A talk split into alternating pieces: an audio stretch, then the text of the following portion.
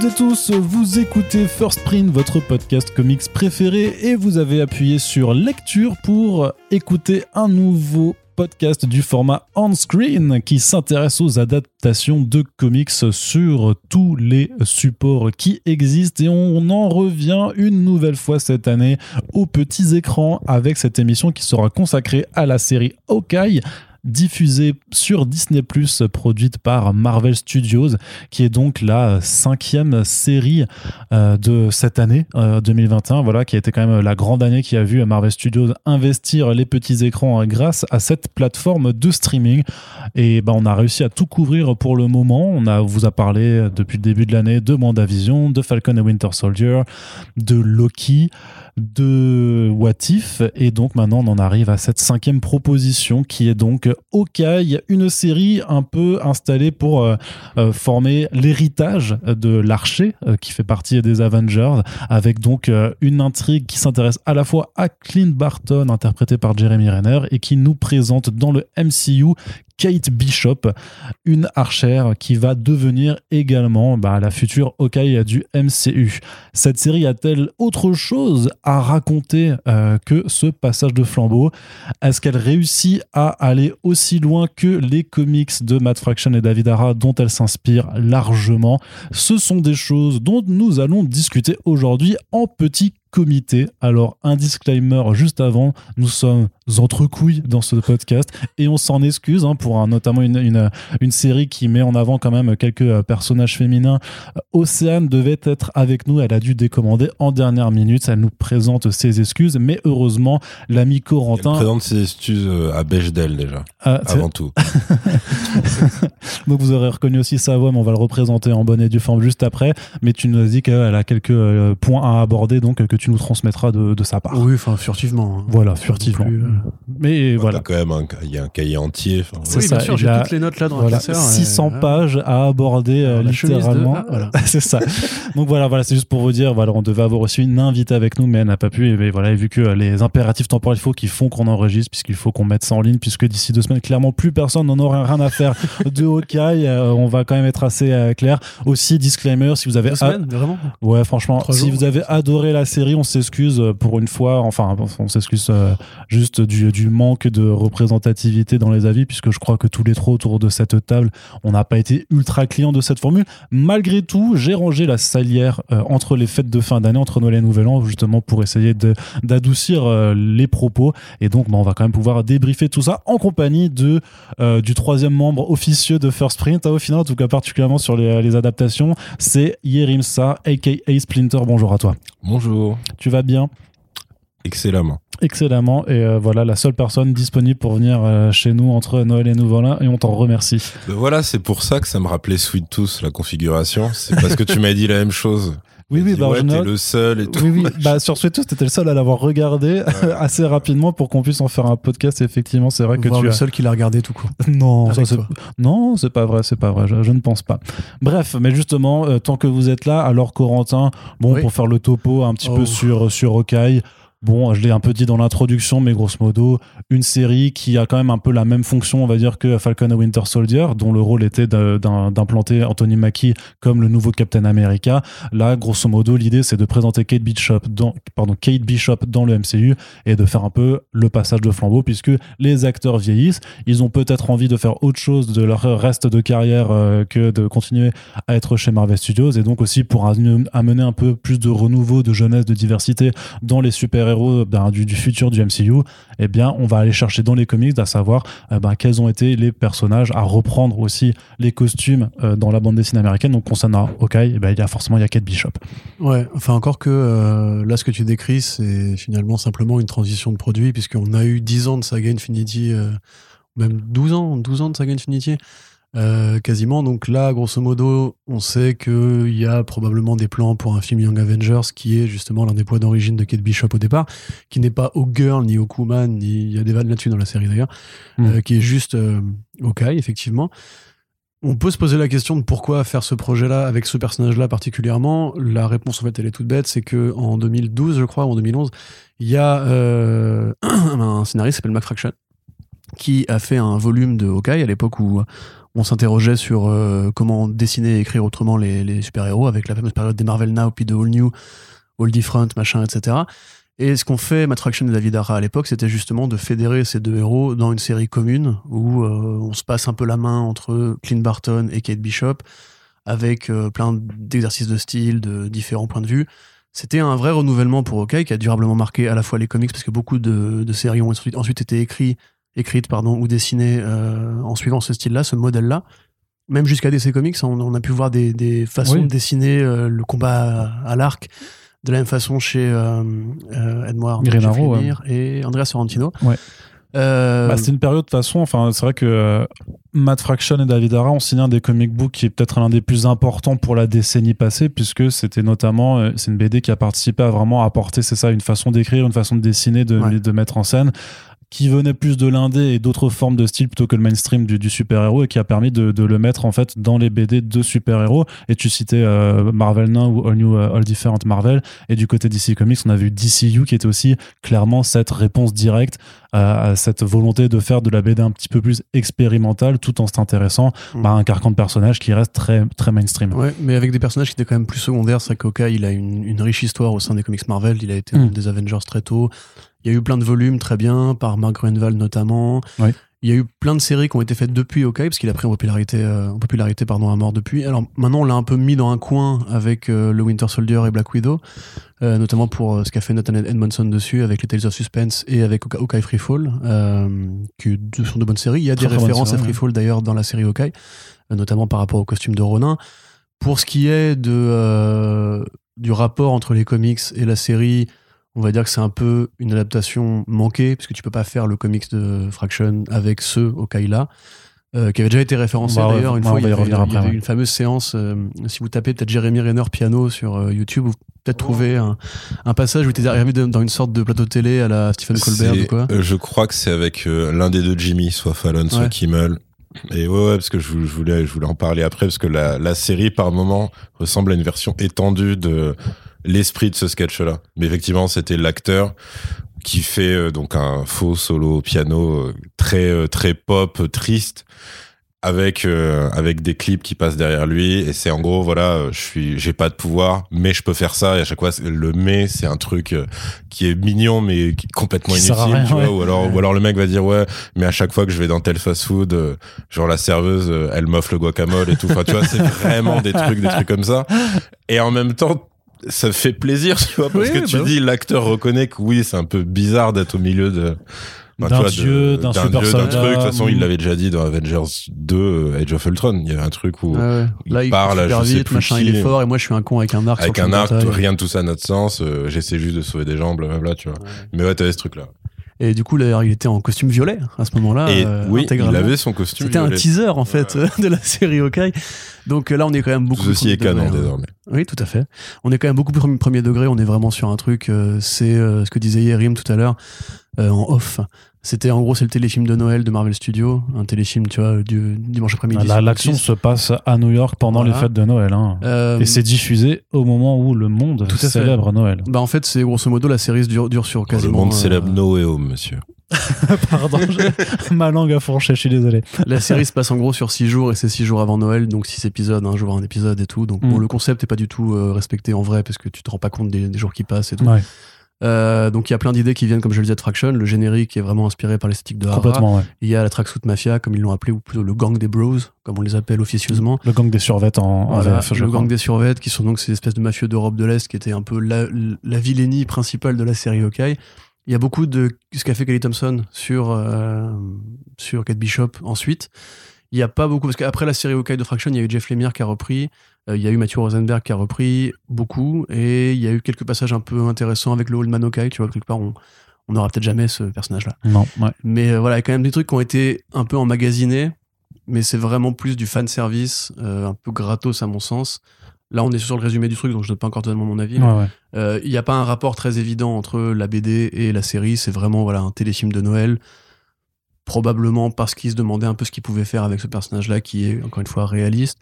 Il y a des références à d'autres films de Noël. Il y a du vraiment euh, Papa ne sera pas là pour les fêtes, qui est un trope de cinéma super connu qu'on a vu dans un million de films de bonne ou de mauvaise qualité. Euh, t'as quelques références à Die Hard aussi, par-ci par-là. T'as des références à Home Alone et à Home Alone 2. T'as même des, enfin, une ref où je me suis vraiment demandé, est-ce que c'est un, un caméo genre de, d'un John Candy, euh, tu vois, euh, rajeuni numériquement? Et en fait, non, c'est juste dans l'équipe des cosplayers, t'as un gros. Et il a, et il a une moustache. Et il y a un arrière-plan où ils l'ont vraiment sapé comme John Candy dans Ah ouais un film de Noël. je sais Là, j'avais pas fait gaffe, ok, d'accord. Mais ouais, ouais. Ouais. Mais c'est pas du tout, euh, voilà. Si ça bah, se trouve, c'est juste un mec il y a un- gros fourre-tout de références. euh, T'as un peu de la course aux jouets, t'as un peu de Kiss Kiss. Bang Bang. euh, T'as des, des références à la ville de New York, même apparemment, puisque tu vois la scène du, du hibou?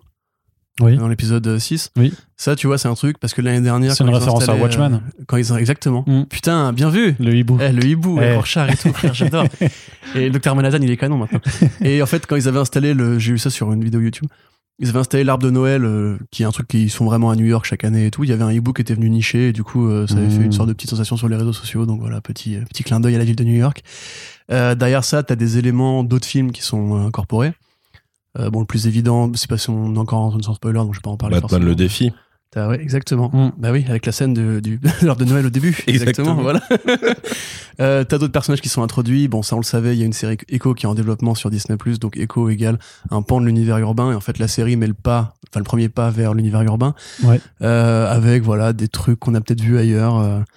Bah grosso modo, voilà, ce qu'on, enfin, il y a pas vraiment une historique de production qui est très très développée. Comme tu l'as dit, c'est une série qui assume très bien, comme probablement chez Hulk plus tard, même si je pense que ce sera plus dense, de remplacer les héros de la première génération. Mm. Euh, on croyait que ce serait le cas pour Loki aussi, mais finalement non. Là d'ailleurs, on Ouais. pourrait se poser la question de ce qui va arriver plus tard au contrat de Jeremy Renner par, par rapport à ce qui est dit dans cette série. Euh, Surtout qu'il y a eu des trucs rigolos, même par rapport quand même à, à la production, notamment vis-à-vis de Jeremy Renner, puisqu'il avait quand même eu quelques, euh, on va dire quelques euh, déconvenus euh, personnels. sa euh, femme l'a accusé de lui mettre un flingue dans la bouche et d'être un, un cocaïnomane qui frappe sa- ses enfants. Voilà. Voilà. Grosso, grosso Non, modo, je, c'est je ce le dis pour ceux qui voient pas parce que Ah ouais, non, moi j'étais pas au courant. non, ça. déconvenu personnel, c'est ça en fait. Ah ouais, ok. C'était voilà, c'était c'était un peu particulier et, et, et- et à ce moment, et même à ce moment-là, alors que c'est le Ronin.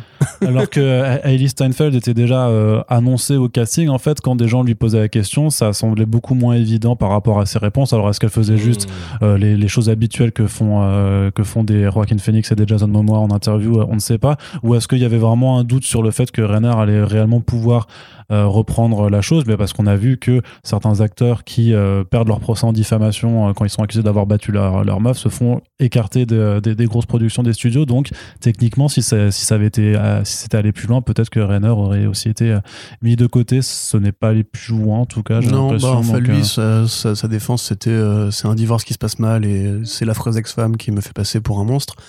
Bon, après, la vérité appartient euh, au couple, hein, j'ai envie de dire. ouais. Mais ça, il n'y a pas eu de jugement c'était très procès. discret. Ouais, Très discret. Même Kevin Ouais, Feige, je crois, pas répondu là-dessus. Ils ont tout. jamais communiqué dessus. Non, alors non. qu'ils ils ont quand même communiqué sur une photo euh, de Taika Waititi avec deux meufs. Alors que tu te dis, wow. Ouais, mais ça. euh, Tu sais que ça, ils ont c'est quand même des- communiqué dessus. Enfin, tu Ouais, vois, c'est vrai. Bah, enfin, discrètement, ils se sont fait pincer en communiquant dessus, en fait. Parce Ouais. que. euh, C'était un effet Streisand, ouais. C'était, enfin, tu vois. ouais, Tu sais que ça, c'est un des articles les plus lus de l'année sur Comics Blog d'ailleurs. Ouais, cette- ouais, merci, bah, voilà. merci. Parce que vous aviez marqué photo dans le titre. Non, non, non, je sais plus. non, marqué non. théorie Avengers Endgame 3. C'est ça. C'était mar- C'était marqué est-ce que Taika Waititi euh, est dans No Way Home ou un truc comme ça. C'est pour Ouais, ça, c'est pour ça en fait. Tu vois. que Mephisto et Taika Waititi. C'est ça. c'est ça. on, avait, on avait très bien manipulé le, le SEO. euh, Mais je veux dire, ouais, là-dessus. ils ont quand même communiqué sur ça, alors que c'était. Une photo genre de trois adultes qui avaient l'air de passer du bon temps. C'est ça, Et, ouais. euh, et puis il y avait l'épisode James Gunn, qui me semble. Ça, c'était, mais ça, c'est il y a longtemps. euh, C'est ouais, Gunn, du coup, mais deux, ans, hein. soit c'est un changement de politique, soit ils ont vraiment considéré que c'était pas si grave que ça. Je pense même qu'ils je pense en- qu'ils se sont mis la tête dans le sable et ils ont dit on va voir si ça va passer. Et c'est Ils ont fait, ils ont- passé. Ils ont fait ce qu'on appelle une Norman. Grosso Ah, modo. C'est euh, voilà, c'est euh, juste euh, ne rien dire, fermer sa gueule et attendre que l'orage passe. Bref, donc ça c'était un peu l'historique et tout ça. Et faire des vidéos de merde. Et faire des Ils ont appliqué jusqu'au bout. pour le pour le Si, pour le coup. Juste un truc qu'il faut rajouter par Oui. rapport à ce que. ce que- Norman, ouais, voilà, Norman, ouais, voilà. Alors, euh, c'est quoi déjà qu'il avait dit Fatoumata Bond, c'est ça, euh, C'est ça. ouais. Ouais. Merci, bonjour Norman. Euh, bref, excusez-moi. Ouais, enfin, il y a aussi ce moment de son spectacle qui fait bon et maintenant une vanne raciste sur les noirs qui sort comme ça, tu sais, genre juste gratos et tu comprends pas. En... Genre, c'est ces phases de transition, c'est ces phases de transition entre, entre deux sketchs nuls, mais bon, vas-y. Mais donc ouais, par rapport à l'objet que- qu'est la série, ce qu'il faut dire quand même, parce que je vois le, le cast qui, que tu as affiché, Arnaud, euh, c'est peut-être la première série Marvel, euh, exception faite de Eternal, bon c'est un film en l'occurrence, qui aborde la question du handicap, puisqu'il y a Oui. un, un fond avec deux personnages euh, qui sont des euh, personnes malentendantes. Euh, donc ça, c'est un truc qui vient des comics pour les deux Bah, Il y personnages. en a même une qui a, rajouté, qui a un membre en moins, Tout à fait, hein. ouais. Et tout le monde, enfin, grosso modo, dans la série, alors de parler le langage des signes euh, version anglophone, parce qu'apparemment, il y a deux langages des signes, un en Europe et un aux États-Unis. Je trouve ça incroyable. C'est complètement débile. Mais euh, du coup, voilà, ça existe et euh, apparemment, ça a reçu de bonne, un bon accueil auprès des gens concernés. Donc, euh, Oui, bah oui, bah parce que c'est vrai que c'est une question qui est pas souvent abordée euh, de, de, de toute façon. Donc bah, il y a Macari, quoi, jusqu'ici, mais à part ça, c'est vrai que. Ouais, non, c'était ça- c'était c'était léger quand même. Quoi. Donc, Ouais, ouais. euh, ok. Très bien. Et bah, du coup, le tour de table euh, maintenant. Et donc, je commence par, par toi, Splinter. Qu'as-tu pensé de la série Ok. Tu avais des attentes tu, tu étais Non, j'avais non pour le coup j'avais aucune attente et en plus je connaissais pas. comment- au début, il a un peu rigolé en mode genre, est-ce que je vais être méchant ou pas Bah, c'est la, fin, c'est la fin de l'année, donc on peut y aller gonzo, hein, j'ai envie de dire. Non mais en gros j'avais aucune attente. Euh, mais en plus doublement parce que contrairement à vous je connaissais même pas euh, le, les Mm, comics tu vois ouais. je vais pas dire dont c'est tiré mais dont c'est à peu près inspiré donc euh, moi c'était un perso même en comics qui m'avait intéressé peut-être euh, que quand il était en équipe ou alors dans All Man Okai où c'est vraiment une version très éloignée euh, du du de la version classique on va dire Euh, et puis enfin l'univers n'a rien à voir enfin c'est pareil J'étais juste ouais, ouais. content d'avoir une sorte de prolongation à Allman Logan, mais avec avec ce personnage-là que j'attendais pas forcément. Ouais, parce que du coup, pour rappel, pour ceux qui n'ont Ouais, pour pas lu, situer, ouais. Old Man de, euh, donc de Ethan Sachs et Marco euh, Keketo, c'est euh, disponible en album complet maintenant chez Panini. C'est une très très bonne poursuite de l'univers Old Man Logan. du ça. Et, et donc donc c'est vraiment pour dire que j'avais pas d'attente. J'avais enfin j'avais comme tous ceux qui, qui font un peu de la veille et tout pour le taf, ben vu les les possibilités de caméo, on va dire, c'est pas des trucs qui m'intéressaient non plus. Et, euh, et donc maintenant, pour entrer dans le vif du sujet, bah ouais, comme on se l'est dit en off et comme comme tu l'as rappelé, ben c'est l'équivalent Marvel Studios du téléfilm de Noël euh, du dimanche après-midi qui est euh, qui est gentil, qui a qui tu sais que ça va finir par le dîner du réveillon en famille, etc. Que les méchants sont méchants, mais en même temps un peu bouffons, un peu un peu marrant et et du coup bah donc j'ai eu ça. Par contre, c'est quand même euh, Enfin, c'est le, le format, le format euh, qu'ils ont adopté euh, comme pour toutes leurs autres séries, c'est-à-dire, sauf What. If d'ailleurs. Euh, Ouais, mais What If, parce que c'est l'animation, l'anime, donc c'est différent. Mais en gros, c'est six épisodes qui font telle durée. Je trouve qu'ils avaient vraiment pas assez en fait pour remplir et que des fois t'as des des longs couloirs euh, qui sont même pas explicatifs, qui sont juste du remplissage en bonne et due forme.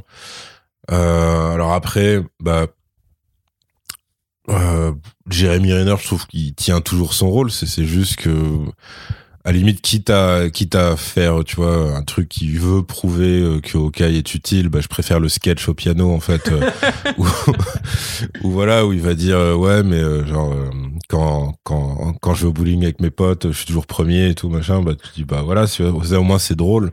Mais alors, alors que là, tu le vois, tu te dis, bon, c'est, tu vois, si déjà dans, dans d'autres films, euh, tu dis mais comment un membre des Avengers euh, peut être en galère à ce point contre des ennemis nuls? T'es là, tu le regardes, tu fais ah ouais d'accord c'est comme ça quoi. C'est euh, de cette façon là. Et en même temps après il, il te sort des gadgets euh, de fou qui sont des clins d'œil à la fois au film et aux comics, on y reviendra, mais qui là pour moi c'est du maman j'ai raté l'avion. Enfin il y a des flèches qu'il utilise, c'est des gags de maman j'ai raté l'avion. Et en même temps c'est normal parce que tout va dans ce sens-là dans dans cette série. Euh, Qu'est-ce que je pourrais dire d'autre? Si, bah après euh, les, euh, Alors, on va dire les nouveaux que- acteurs. Ouais, non, il me semblait quand jouent même. bien. Ouais, tu- C'est-à-dire la, euh, la la jeune actrice. Putain, j'ai Ellie Stanfield en tête. C'est ça, ouais, Si, c'est ça. Ok. Ellie Steinfeld, ouais. Euh, donc c'est cool. Je sais pas pourquoi ils lui ont rajouté de l'acné, mais euh, c'est cool. Enfin c'est, je sais pas, ils sont dû se dire, elle fait pas assez juvénile, mais euh, bon ok. Enfin c'est, mais sinon ouais, je trouve qu'elle elle joue bien son rôle en fait de, tu vois, d'apprenti, mais en même temps à contre-cœur, machin, etc. Alors, il me semblait quand même que tu m'avais dit en off que euh, Alaqua Cox, qui, euh, qui joue du coup euh, Maya Lopez ou euh, Echo, Ah euh, c'était devenu ton personnage favori du Tout MCU. à fait. Parce que ça. alors, en gros, euh, à un moment, Marvel Studios, ils ont teasé juste avec des logos euh, l'équivalent de leur phase 5 ou 6 ou je sais pas quoi. Et euh, il y avait donc les films et les séries. Et il y avait un truc qui s'appelait juste Marvel's Echo. Et euh, moi, je connaissais pas le personnage, donc je savais pas ce que c'était. Donc, j'avais demandé à Arnaud, est-ce que ça, c'est une série où genre euh, semi-documentaire et, et t'aurais genre un mec qui parcourt le monde en hurlant Marvel, Marvel et il voit s'il y a de l'écho ou pas, tu vois. Et il m'avait dit. C'est à quel moment, à quel moment t'as ce genre de, d'idée nulle. Déjà, honnêtement, je pense que cette idée, elle est meilleure que toutes les séries Marvel pour l'instant, y compris les Netflix, etc. Sauf quelques dessins animés, mais c'est tout. C'est la seule limite que je mets. Et, euh, Enlève-toi, je, je savais que t'avais planqué une salière sous ton fut là. Allez, vas-y, donne-la et, moi. et non, et en, et en gros, en gros, il- franchement, ce serait génial une série comme ça. À la limite avec Jeff Goldblum, tu vois, comme ça, t'as une excuse. si ce mec c'est Jeff Goldblum, on est d'accord qu'on la regarde. cette Allez. Oui, oui, oui, effectivement. Si tu nous écoutes. T'as un argument qui est assez imparable, là, là, on doit te l'accorder. Et, euh, et en gros, donc Arnaud m'explique que non, c'est un personnage, et il me dit cette phrase qui est euh, techniquement, genre en théorie, elle, euh, elle a un- une capacité de mimétisme qui est comparable à celle de Taskmaster. Et donc là, je, sais pas, je devais être, je devais en être au troisième épisode. Et donc je fais ouais, enfin pour l'instant, on l'a juste vu mimer des insultes euh, et euh, et des ordres à, à des mecs en survêt, tu vois, c'est pas ouf. Et je fais ouais, on l'a même pas vu mimer quelqu'un qui descendrait un escalier, tu vois, alors que c'est le mime le plus simple à faire. Et donc, et donc après, mon running gag, c'était de tourmenter Arnaud à chaque épisode. Disant, ouais, c'était sympa. Par contre, on n'a pas vu Echo faire un, un tour, euh, tu vois, dans un cerceau enflammé euh, en faisant du tricycle, quoi, tu vois. Et c'était que des trucs comme ça. Et donc, à chaque épisode il y avait des cascades d'écho, ça devenait mon moment où j'attendais un truc un peu original qui est venu bah, juste au dernier, en fait, où elle se sert un peu de son... euh, euh, de Sa sa prothèse prothèse. pour taper euh, le mec moche. Mais en gros, voilà, moi c'était ça que j'attendais à partir de son apparition. Euh, c'est vrai que c'était très décevant, voilà, qu'elle fasse, enfin, elle fait pas trop de salto, euh, elle fait pas de l'équilibre sur un fil, même quand euh, elle a l'occasion en plus, parce qu'elle fait le truc sur le toit et tout. Et elle, enfin voilà, je trouve qu'ils ont vraiment pas assez poussé ce côté euh, vraiment euh, clown d'anniversaire qui serait, euh, qui serait, mais qui serait très bien pour un truc de Noël, quoi, tu vois. Donc Ça, voilà. j'ai mal. Non, dis-toi que moi, je recevais, j'étais au boulot et je recevais des messages de Yérim où il me fait Non, mais tout ça ne nous dit pas si euh, Echo elle est capable de faire des claquettes sur les mains. Et moi qui éclate de rire avec, alors qu'il y a plein de gens autour dans l'open space, machin, enfin, laisse tomber, quoi. Ça, il m'a mis, il m'a mis dans la galère avec ses conneries, quoi. Voilà. Mais bon, du, du coup, voilà. Et pour le reste du Mais casting- alors ceci dit, le pire c'est qu'en vrai, je trouve qu'elle joue bien en plus. Ouais. Quand elle commence à avoir des trucs qui sont un peu écrits euh, autrement que tu vas être colérique, parce que enfin Oh toutes ces apparitions c'est quand même que ça au début. Et quand t'as vraiment un petit truc, un semi truc qui se met en place, tu fais bon ok, en fait ouais. Après bon, je comprends toujours pas ce qu'ils vont en faire dans une série attitrée quoi. Même de six Ah, épisodes. Ça va devenir le Ronin, quoi. C'est. euh, Ouais, et puis ils vont faire venir les autres personnages de l'univers urbain Oui, qui oui. sont en train de. Tous les animaux du cirque et tout. les... trapézistes sur la totale quoi. Je, je- je vais t'expliquer du coup qui est quoi après, promis. Il y a des gens qui sont outrés au bout de leurs Je écouteurs. pense que j'ai mal fait mon boulot quand je lui ai expliqué euh, clairement. Mais en fait, c'est juste le mot mimétisme comme Taskmaster. Déjà, parce que j'avais le PTSD du Taskmaster, euh, De Black est, Widow. ouais, voilà, de Black Widow, qui était juste. euh, Non, mais ils le referont un jour, le Taskmaster, c'est obligé. Ils peuvent pas gâcher comme ça l'idée juste pour euh, un vilain automatique de merde. bah, je sais pas, parce que autant pour le mandarin, c'était compréhensible qu'ils le refassent. Pour Taskmaster, eux, ils le voient juste comme un homme de main, euh, comme un muscle, quoi. Je pense qu'ils ont cette Ouais. vision très. euh, Bon, je- franchement, on Disons que le programme. Taskmaster peut être ré, euh, Ah, réimplanté oui. chez quelqu'un, tu vois, ils peuvent. Oh, euh, tu, ils- tu, changes peux- son nom, hein, sinon ça les dérange pas plus Ouais, que ça. ouais, hein. ouais. Regarde là, pour le coup, ils ont réussi à faire écho sans Daredevil, donc euh, à mon avis. C'est vrai, c'est vrai. Ou presque.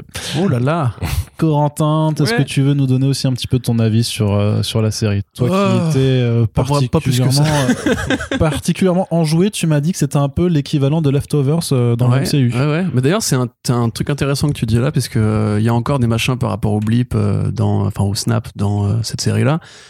T'as vraiment l'impression que genre en fait la société qui s'effondre pendant 5 ans et la moitié des humains qui disparaissent, euh, ça va. Tu moi, je trouve que la représentation, euh, la représentation du blip est Ouais. vachement intéressante Avec quand un on s'intéresse avec ouais, Ouais, un ouais, je suis. De ce point de vue-là, ouais, même si ça pose des questions par rapport à plein de trucs, parce que euh, ce personnage-là, il réapparaît exactement à l'endroit où il a disparu.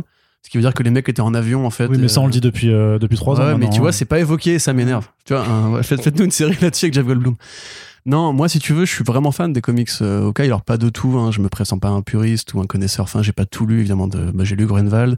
La série des années 2000 aussi, qui était pas mal, qui était plus un Hawkeye en mode road trip, très américain, très sniper et tout.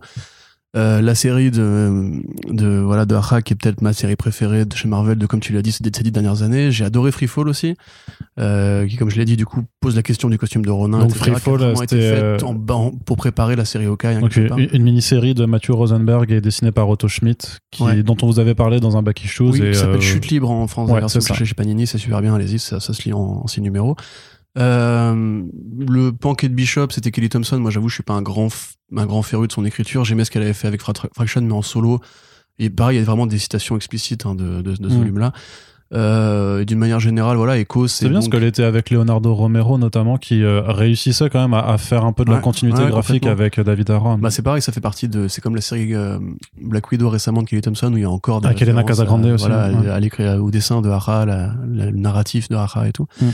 Euh, donc Echo, qui est un personnage créé par David Mack dans Marvel Knights, qui euh, est en fait con- pas considéré comme la fille adoptive du Kingpin, puisque c'est pour le coup la série est très euh, très fidèle de ce point de vue. Euh, Lana qui a grandi, élevée par les truands et tout.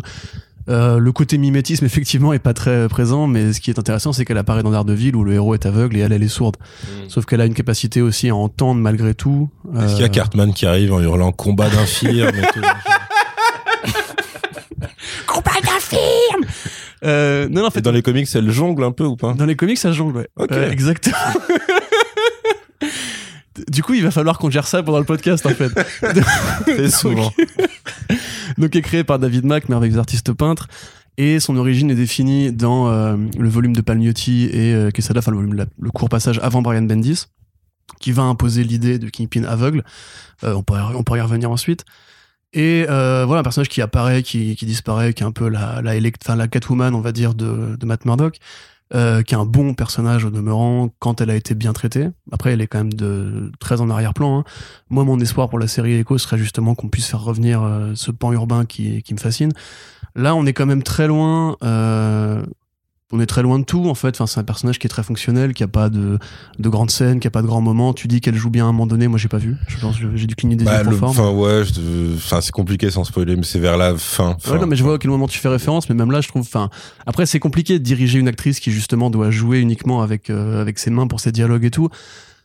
C'est bien de faire cet effort-là. Moi, je trouve qu'il y a des petites facilités quand même dans euh, la façon dont ils essayent de rendre ça. euh, D'un autre fluide, côté, il y avait un truc dans le regard, dans, si Ouais. on parle de la même scène, tu vois, un truc où, Ouais, ouais. pour moi, elle joue plutôt bien quand même dans ce truc-là. Après, je pense qu'elle n'est pas aidée revient. par la personne en face. Oui, oui, c'est ça. On y revient après pour les, pour les spoilers.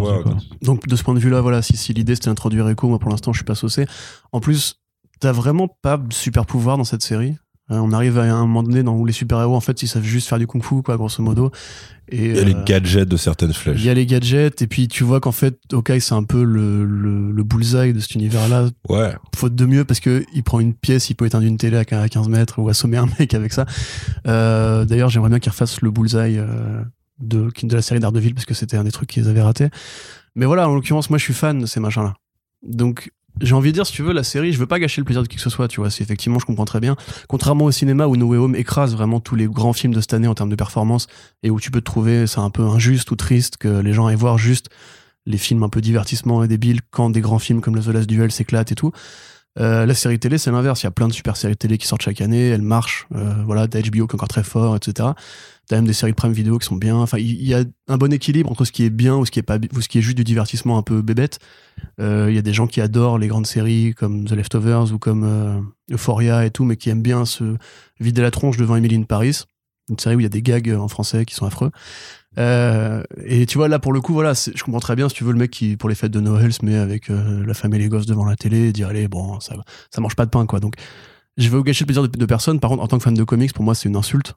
Enfin il y a, il y a- Heureusement que t'as prévenu avant quand même. hein. non mais il y a vraiment il y a vraiment rien à dire. Euh, Jeremy Renner c'était le c'est le pire cast de l'univers Marvel. C'était une erreur de le faire à l'époque. C'est une erreur de pas l'avoir viré entre temps c'est un acteur qui est pathétique euh, qui a fait des grands films pourtant Ouais, hein. voilà, c'est ça que j'ai demandé. Ouais. Tu l'as jamais apprécié non, non, Arrival il était mort il était mortel Il avait euh, fait euh, là le film de Ty Sheridan euh, qui, qui se passe en hiver là, qui est incroyable avec lui dedans justement. Ouais. Je vais essayer de retrouver. mais- même il a fait une comédie trop marrante s'appelle Tag Oui, Euh, oui, oui. c'est un- des, des vieux qui jouent à Chaper, Avec je sais pas, des gens qui jouent à. Ouais. Adapté d'un article de presse et où il joue mieux Hawkeye en, tant que mec rigolo et Oui. ninja un peu. C'est OK en mode loisir. Et en Ouais, fait, ça. ouais, ça marche en fait. Tu vois, donc il est capable de le faire en fait. Mais après, il a, en fait, il a un vrai bon truc. Mais je crois que c'est ça qu'il a lancé euh, vraiment.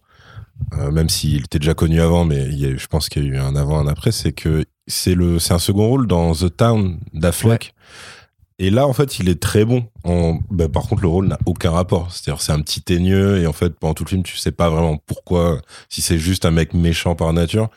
Et t'as un petit, un petit reveal à un moment du son passé avec Ben Affleck et tout machin. Et dans ce truc-là, il était plutôt pas mal. Mais T'as euh, aussi, ouais, du coup, c'est Wind River de Tyler Sheridan qui était un Ah, thriller euh, hivernal qui est hyper bien pour non, le mais coup. t'as plein de films où il est dedans, hein. excellent. Et d'ailleurs, il y a vraiment deux Jeremy Renner, en fait. Celui des blockbusters, c'est-à-dire celui de, de Jason Bourne, euh, où il avait fait une tentative de reboot. qui avait euh, pas pris. Non, pas Ils du ont tout. rappelé Matt ça, ça, Damon très très C'était un vite. peu comme hein. Conan avec Jason Momoa, tu vois, ils se sont dit, tiens, on va essayer. Non, là, c'est pas, faut pas. Et euh, voilà, pareil dans les, les Missions Impossibles, où il est enfin, très secondaire, Ah, quoi, oui, il sert à rien. Donc, moi, Jérémy Renner, c'est un. Je veux vraiment, il y a des fois où je le trouve euh, brillant. En Hawkeye, c'est un échec, c'est tout. Il, il ne joue pas. Bah, il est neutre, sa tête quoi. de carlin affreux, C'est là, comme ça. Euh, il a aucune émotion dans la voix et c'est- c'est c'est une insulte au personnage, quoi. C'est vraiment la vision bourrin de l'univers Ultimate où c'était juste un sniper de l'armée américaine. Là, on essaie de nous le rendre sympathique, mais putain, il a buté combien de types en 5 ans Et limite, la série, elle te dit non, mais pff, tu sais, il était pas bien, quoi. Ouais, il a buté des types. Enfin, Frollo, c'est le Punisher dans votre univers. Il faut, Ouais. l'accepter, considérer que c'est un problème et le résoudre. Là, il le résolve à moitié, on va dire. Euh, et par rapport à ce qu'ils font de l'univers au de Fraction et Hara, justement, que je te conseille de lire, du coup, euh, c'est horrible, quoi. C'est comme si. Ah non, ça, du euh, coup, ouais, je l'ai, lu après. C'est à la limite la série, elle, enfin, elle a eu un effet positif sur moi, c'est que du coup, ça m'a fait découvrir ce truc-là, Euh, parce que bah, je pense que je vous ai vu en parler en fait, et, euh, et donc ouais, je l'ai, je l'ai découvert, mais après quoi. Ok. Bah, donc tu vois, c'était le meilleur ordre à faire. C'est ça. Parce qu'après, je me suis dit ah ouais, ça aurait pu être. et en fait, non, ça peut pas Mais exister. ça, par dans- contre, c'est vrai, tu vois, si jamais la série fait découvrir des bonnes BD Ouais, aux gens, euh, ouais. avec plaisir, hein, tu vois. Mais tel quel, euh, je pense que je me suis pas senti insulté comme ça depuis Doctor Strange 1, tu vois. C'est Bah, t'oublies, t'oublies un peu Venom euh, versus ouais, Carnage. mais je Ven- enfin Venom, si tu veux, c'était marrant quand on était gosse, mais en vrai, j'im- j'imaginais pas. Enfin, si, j'ai j'ai cru un, un- l'espace d'un instant, un fugace moment, puis j'ai vu le premier trailer. Je me suis dit effectivement bon réal, bon acteur et tout, mais en vrai, Venom, c'est pas aussi précieux parce qu'on sait que c'est du Mmh. produit, tu vois, c'est un personnage à figurine. Mais après, ouais, ça aurait pu être encore, euh, encore pire. En fait, je suis en paix avec Venom, tu vois, maintenant, aujourd'hui. Ok, d'accord, ok, ok. Alors que là, ok, c'est tellement. T'es dans euh, l'acceptation. Ouais, ça le il y a eu le déni à un moment C'est donné, la négociation. On pourrait refaire un nouveau film qui serait mieux. Non. Et là, maintenant, tu vois, je suis à la fin du, du chemin et je C'est me dis. compliqué d'être en paix avec Venom quand même. hein. Bah parce que comme, comme Yarim l'avait dit au podcast, en fait, ils ont tellement assumé de faire de la merde pour le 2 qu'en fait, tu te dis qu'il y avait aucune chance qu'ils fassent un truc bien dès le début. Les mecs qui sont aux commandes du truc, c'est juste des croutonnards et, et voilà, c'était foiré. Alors que là, quand même, quand même, cette année, on a eu WandaVision, c'était pas mal. Loki, Euh, c'était vachement c'était bien. Loki, c'était Loki, bien, vraiment. bien, vraiment, ouais. La fin de What If, il y avait une tentative de Hein faire un truc et dans prenaient le multivers au sérieux. Là, c'est pareil, il y a plein de références aux comics, il y a plein de, de clins d'œil, il y a même des, des détails cachés qui servent à rien. Genre, je sais pas si vous avez remarqué, euh, au pensionnat de Kate Bishop au début, euh, quand elle monte sur la Tu peux tour, pas le faire là- avec une voix de stand-upper, hein, plutôt Genre, je sais pas si vous avez remarqué, euh, les gars. Attention, man raciste. Non, mais quand elle monte sur la tour, c'est la tour Stain, par exemple, tu vois, la tour Stain, parce que Obadiah Stain, et c'est écrit, si vous, si vous zoomez à fond et tout. Ok, Oui, ok. c'est le- ce niveau, en fait, de, de tape dans le dos de Marvel qui adore faire des trucs cohérents dans son univers. Donc, c'est pas fait par des abrutis, je pense, en tout cas, pas de ce point de vue-là. Par contre, en termes de mise en scène, c'est c'est- c'est n'importe quoi. Enfin, il y a Ouais, rien. c'est le minimum. hein. Il y a rien. C'est les, les, les champs contre champs, c'est nul. Les décors sont nuls. Euh, c'est c'est pauvre, c'est vide, c'est c'est mou. Comme tu l'as dit, il y a pas assez ça. pour tenir six épisodes. Alors t'as des scènes où ils se baladent et ils tchatchent. Et tu dis bah ouais, mais je- l'épisode 3 ou 4, mais tu te dis mais qu'est-ce qui s'est passé dans cet épisode? Qu'est-ce qu'ils ont fait dans cet épisode concrètement? C'est résume-moi cet épisode. Ah, il marche et il parle et et et Ils vont voir des et cosplayers. il y a un, il y a un hein, chien qui bouffe des pizzas et et t'es content. C'est vrai qu'il y a, oui, c'est vrai qu'il y a même le chien euh, traditionnel des téléfilms de Noël. Ouais, ouais. C'est vrai. Ouais, mais pour le coup, Qui est, qui est repris des comics littéralement, donc euh, Ah bah pas- alors ça va. Ça, tu vois, c'est le problème aussi. C'est ils nous disent c'est repris des comics. Et t'as plein de trucs qui sont repris des des comics. comics. Ouais, mais Tu, ne peux- tu ne peux pas le nier. ouais, mais c'est c'est foireux quoi. Enfin, euh, c'est foireux comme justement un cosplay raté quoi. Après, genre, euh, après, le génie aurait été de faire une série qui soit pas conditionnée forcément à la longueur de ses épisodes et de faire limite un mini épisode, euh, je sais pas, 4 ou 5, tu vois, de un quart d'heure avec le point de vue du chien pour mimer vraiment en fait euh, le Mmh. numéro, je crois que c'est le numéro 11 de, de Hawkeye qui a reçu un Eisner juste en tant que tel parce que c'était justement un numéro qui était raconté du point de vue du chien euh, en BD par David. Ara et Matt Fraction et effectivement ils ne l'ont pas fait et le, le chien littéralement à part manger des croquettes ne fait pas grand chose de, dans Il la série. des pizzas. pizzas. Il Et des pizzas aussi, ouais. du coup, il a un petit bonnet de Noël sur les, les posters. Après, il est trop chou. Après, c'est c'est un petit. Allez, petit- c'est parti, la team chien. Là. Euh, pardon, pardon, pardon. Ah, c'est bon, dans Captain Marvel, on a eu un chat roux trop mignon qui a des tentacules, donc ça va. Mais euh, comme tous les chats. Mais euh, non, tu vois, voilà, c'est le problème, c'est que s'ils nous disent c'est ça vient des comics et donc euh, vous, de- vous, vous devez te kiffer si vous êtes fan de comics, mais à un moment donné, quand t'es fan de comics, tu dois être plus exigeant, exigeant que ça, quoi. C'est-à-dire que là, vraiment, t'as des épisodes, tu te dis non, mais. Non mais c'est un stagiaire, enfin c'est un projet de fin d'études là. C'est pas Mhm. personne réaliserait un combat. Même les combats, enfin c'est une série d'action où t'as que des mecs qui font du kung-fu. Euh, Ah, c'est vrai que c'est pauvre, hein. bastonnent, c'est pauvre, hein. crever. c'est- Par rapport à Daredevil, la série, même la saison 3, il y avait des meilleurs bastons que ça, quoi. Et en plus, ils utilisent le même, euh, la même astuce que les séries Netflix qui le faisaient, je pense, pour des questions de budget.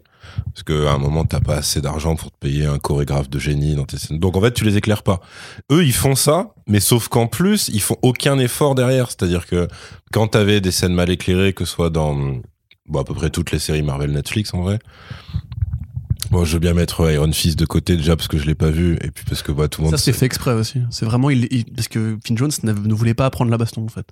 Ah Il- il il se d'accord. tape jamais Bah, il avait, il avait, en ouais, c'est passé d'accord, qu'il voulait pas, qu'il avait pas le temps, et du coup, il répétait des, des mouvements, euh, genre 10 minutes Ouais. avant de tourner les scènes, et euh, ouais. Mais il faut, il faut les voir. Hein. Matez le honest trailer de, de Iron Fist, vous verrez qu'ils ont vraiment fait des, des arrêts sur les, les combats. C'est- Ah, je l'avais vu à l'époque inhumain. en plus. C'est inhumain. Ouais. Il y a pas, t'as pas un coup qui porte quand c'est Finn Jones qui touche. Hein. Putain. Mais ce qui est, bon, ce qui est horrible, pour, pour faire cette parenthèse-là, c'est que t'as des acteurs qui font ça, mais c'est des génies et ils font ça pour leur réplique, en fait. Genre, je découvre le texte euh, très peu de temps avant de tourner la scène pour euh, garder ma spontanéité. Là, c'est une version de ça dégénérée d'un mec qui a juste la flemme d'apprendre à l'avance une choré de combat. Donc, c'est bon, bref, ça devait être horrible et tout. Mais euh, ce que je veux dire, c'est que les, la gestion des combats dans les séries Marvel Netflix, donc, hormis celle-là, t'avais, euh, tu vois, que ce soit des trucs très euh, à main nue, un peu brutasse, dégueu, genre Punisher, ou beaucoup plus de Corée, euh, type euh, Darde- Daredevil et tout. Il y avait quand même euh, un minimum d'effort de fait derrière. Après, par contre, c'était extrêmement laid à regarder, mais t'avais, t'avais ce truc-là. Là, c'est à la fois laid à regarder et t'as aucun effort de fait. C'est-à-dire que t'as des trucs qui sont plus ou moins des moitié euh, gag, moitié baston. Enfin, t'as euh, quand Kate Bishop se péta contre euh, une autre personne. euh, Dans l'ascenseur? dans alors dans l'ascenseur et ensuite en cuisine ou Ouais, dans, ouais. dans des bureaux open Ouais. space ou je sais pas quoi c'est enfin tu fais enfin là là encore une fois c'est vraiment j'ai raté l'avion c'est-à-dire c'est le mec qui se loupe et du coup il tape un mur et du coup il y a un truc qui lui tombe sur la tête enfin tu fais waouh c'est pareil avec les mecs en survette et euh, ouais le point culminant de ça c'est la ba- une baston sur un toit qui engage trois personnages et en plus quand tu sais qui après coup qui est qui sont les trois tu vas te dire waouh là là pour le coup il y a eu aucun vraiment Ouais. personne a voulu pousser ça plus loin que ça enfin attends non quatre Quatre, je ouais. suis un fou non non de dire, quatre quatre ouais Bah, T'as les deux Hawkeye et deux t'as autres. les deux Hawkeye Ouais. et deux autres antagonistes et, et, euh, après tu dis waouh non c'est là pour le coup c'est vraiment pas bien c'est pas beau et euh, l'issue c'est à nouveau un gag d'ailleurs et voilà, et après, de toute façon, ce sera spoiler, enfin, il y a l'utilisation d'un personnage qui est censé être, euh, on va dire, euh, un assassin euh, d'élite. Et euh, là, tu dis, ouais, non, c'est pas possible. Enfin, c'est Ouais, ouais. c'est un assassin d'élite dans un film de Noël. C'est comme si tu disais, voilà, on, vous a fait croire que le Joe Pesci de Maman j'ai raté l'avion, c'était le même que celui de Casino les affranchis. T'es à un moment, tu dis, bah non, enfin, il est en train de se faire bolosser. Il a juste par une un dent en or maintenant. C'est voilà, c'était pourquoi il a pas sorti son gun, pourquoi il a pas tiré sur le petit blond, tu vois. Et en gros, là, t'as ça avec un personnage en particulier où tu dis, il y a aucune raison qu'elle soit si que le personnage soit si gentil. Ouais. Et euh, Ouais, c'est pas ce Echo, c'est à moitié ça, mais Echo, c'est plus une meuf qui a pas de chance dans ses combats. C'est-à-dire que elle, à chaque fois qu'elle veut faire un coup spécial, il lui arrive une merde. Genre, elle se fait renverser, elle tombe toute seule. Ou alors, il y a un mec en jogging qui a tiré n'importe comment. Et- mais, mais Echo, c'est ça, on va dire, la petite excuse. Parce que sinon, à un moment, elle prend Okai en tête-tête et euh, en Elle fait, le ramasse, ouais. elle le ramasse et tout. Bah, surtout qu'en fait, euh, il y a ce fameux truc, c'est que lui, il est à moitié sourd. Elle est sourde de naissance.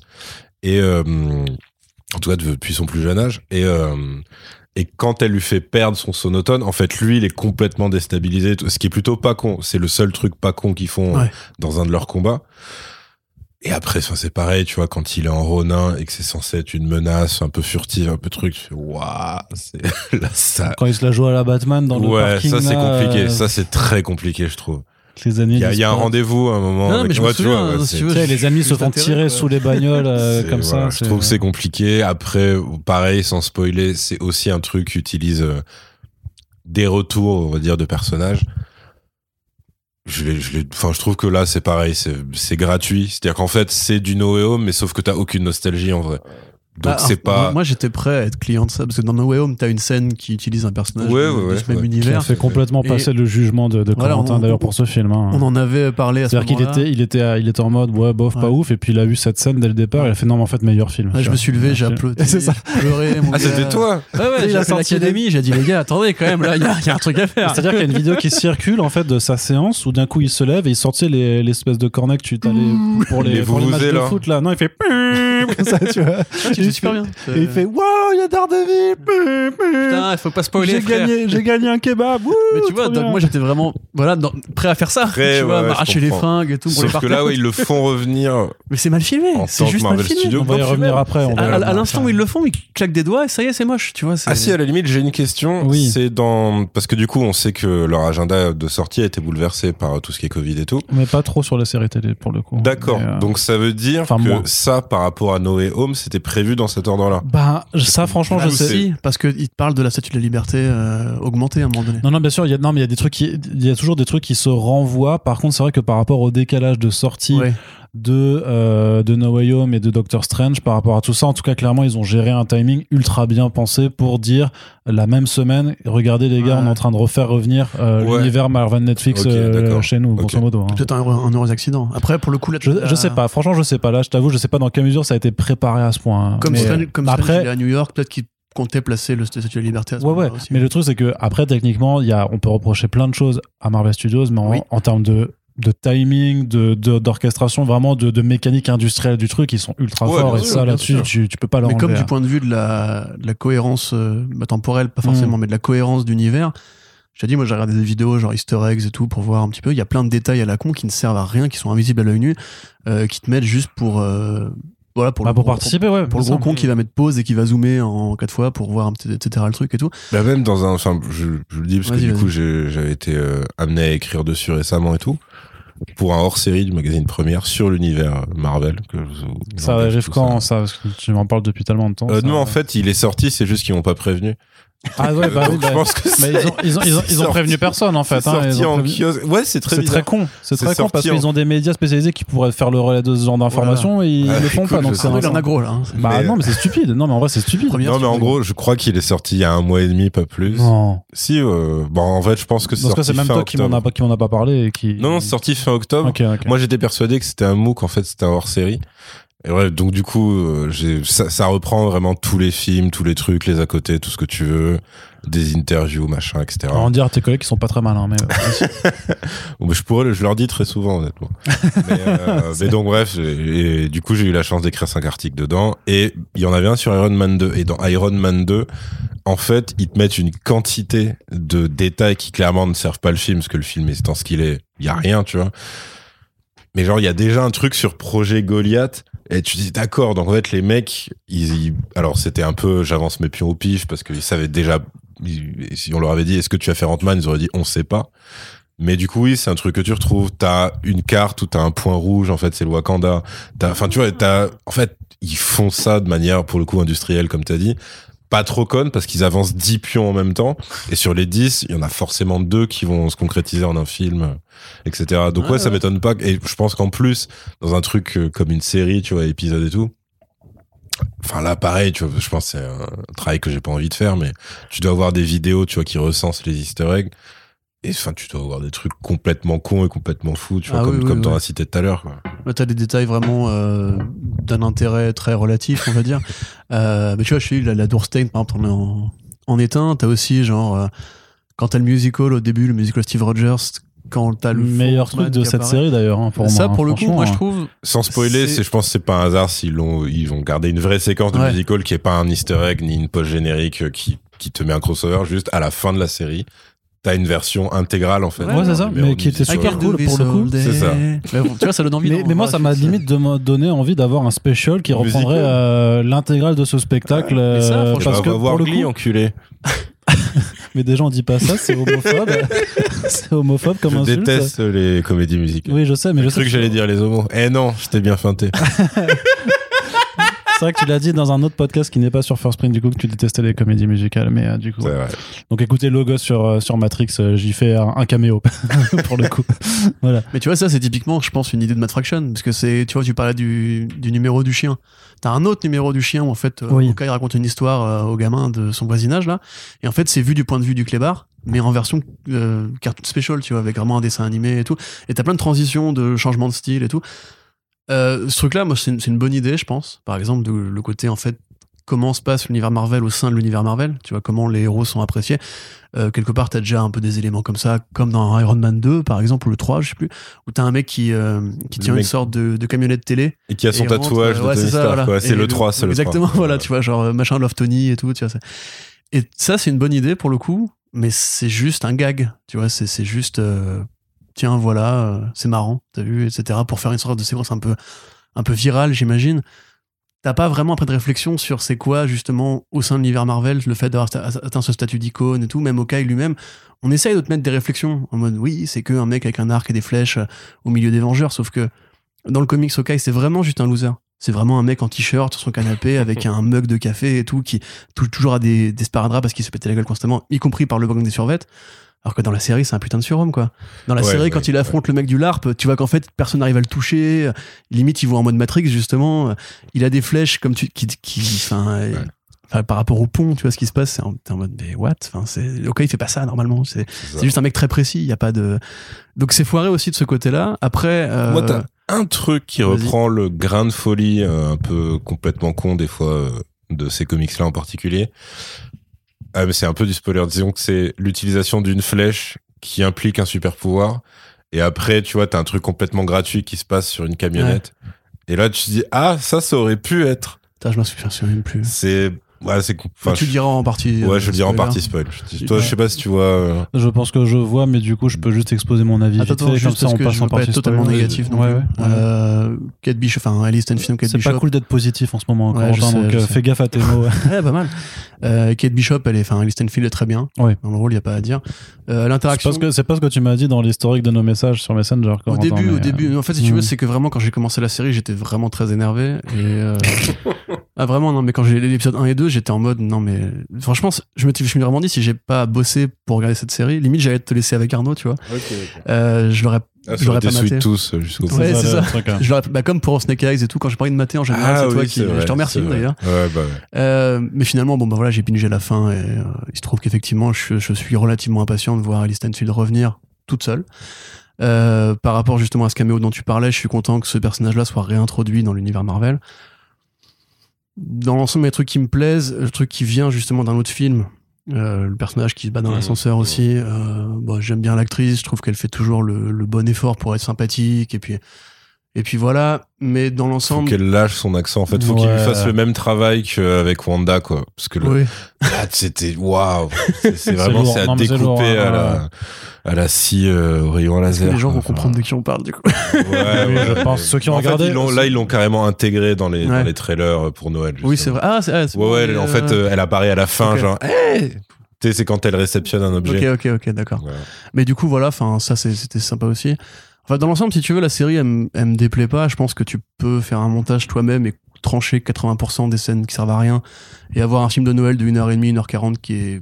Parce que ça aurait dû être quelque Ouais, part, ça. tu vois. c'est c'est- le format série est pas adapté pour ce truc-là. Enfin, limite, tu mets les deux de bout à bout, je te dis, tu coupes plein d'expositions inutiles et en fait, t'as un film de Noël, un téléfilm de Noël, euh, pas trop affreux. Mais derrière, il faut virer Jeremy putain de Renner, quoi. Bah, il va s'en aller, il va s'en en fait. aller. Pareil, question, dans tout le MCU, il t'a jamais, jamais plu.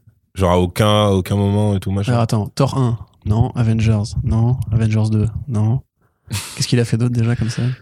Allez, l'Infinity Euh, War. Infinity War, Endgame, Infinity War, ça sert à rien. Civil War. Civil War, c'était horrible. Non, ouais, non. Ah, et tu l'as jamais, jamais, Jamais. Je déteste. Ah. Non, il, il aime Je pas. déteste le costume, la coupe de cheveux. Je crois qu'il y avait quand même un passage que Ok, tu avais bien aimé, c'était justement dans Endgame, le, la- le passage du sacrifice et tout, tu avais dit c'était quand même super chouette. Dans Endgame, mais il, il est disparu dans Endgame. Il Non, dans, non, non, dans c'est le Infinity, dans Infinity War. Ah ouais, quand ils non, sont, non, quand ils sont non, chez, non. Chez Red Skull, euh, enfin chez Red Skull, euh, et qu'il s'est fait, hey, ça va frère, et qu'il s'asseye en mode, euh, qui est-ce qui va mourir euh, en Non, mais quand le, Oui, du sa- coup, le c'est sacrifice Endgame, avec. c'est- c'est pas euh, Infinity, oui, c'est non, Endgame. oui, c'est c'est Endgame, oui. Le sacrifice. horrible. T'avais pas trop aimé Moi, il me semblait que t'avais dit que c'était un- une maestria d'émotions Du sang et de la bile. subjuguée Je me suis évanoui. par une performance digne des Oscars. Neuf mois plus tard. C'était pas ça Le du coup. monde avait changé. Et genre le genre la gueulante avec euh, Thor, je crois. T'es dans Endgame. Tu sais, il y a un Quand moment. il s'engueule au bord de l'eau, là? Ouais, je crois. Tu ouais, je sais pas quoi. Genre, je sais la plus. pire scène du film. J'essaie de, j'essaie de Eh, passer les scènes où il a Mais pourquoi tu t'es pas sacrifié, toi? Ah, j'ai pas eu le choix, d'accord? C'est horrible cette scène. Ah ouais, je sais plus alors. Ah non, mais, non, mais Jérémy Renard. Bon, on a compris que Corentin n'aimait pas Jérémy Mais Renner. trouvez- trouvez-moi un contre-exemple. Non, mais en fait, c'est hein. plus que je, trouve un On peu va pas transparent, t- on mais va je pas trouve pas, euh, je trouve pas qu'il enfonce euh, ces scènes, tu vois. En gros, en gros, en fait, je le trouve Le pas dédain- plus nul que Scarlett Johansson, tu vois. Le Oh, non, dédain avec lequel même. Corentin t'a regardé quand même. Scarlett Johansson, c'était- quand elle arrive dans Iron Man 2, euh, je sais pas, elle est un peu classe. Elle Non, a elle une est scène de juste baston. fraîche, mais en fait, il y a rien qui se Ouais. passe autour du personnage. Bah, c'est déjà mieux que Jérémy, Renard, il est pas frais, tu vois. Oh là, ça va non, j'aime bien la scène du piano. Voilà. Ils auraient dû la mettre dans la série. ok, ok. Tu fais un concert de Hawkeye pendant 6 épisodes, moi je suis content. Tu vois. Alors c'est vrai que oui. Avec à un moment un mec qui passe derrière qui fait Marvel. Mar- Et tu une fais, meuf qui arrive en jonglant aussi. Ouais, c'est vrai, ça- ça- vous êtes nuls. Je veux pas regarder vos productions, elles sont trop nulles. Clairement. Mais euh, du coup, ça quand- alors, Non, mais disons, ça, ça, ça m'interpelle sur le voyage dans- entre les dimensions, parce qu'il y a forcément une terre qui existe dans laquelle vous êtes les producteurs et vous avez, et vous avez fait ça. Je t'avoue, j'ai bien envie d'y faire un tour quand même, tu vois.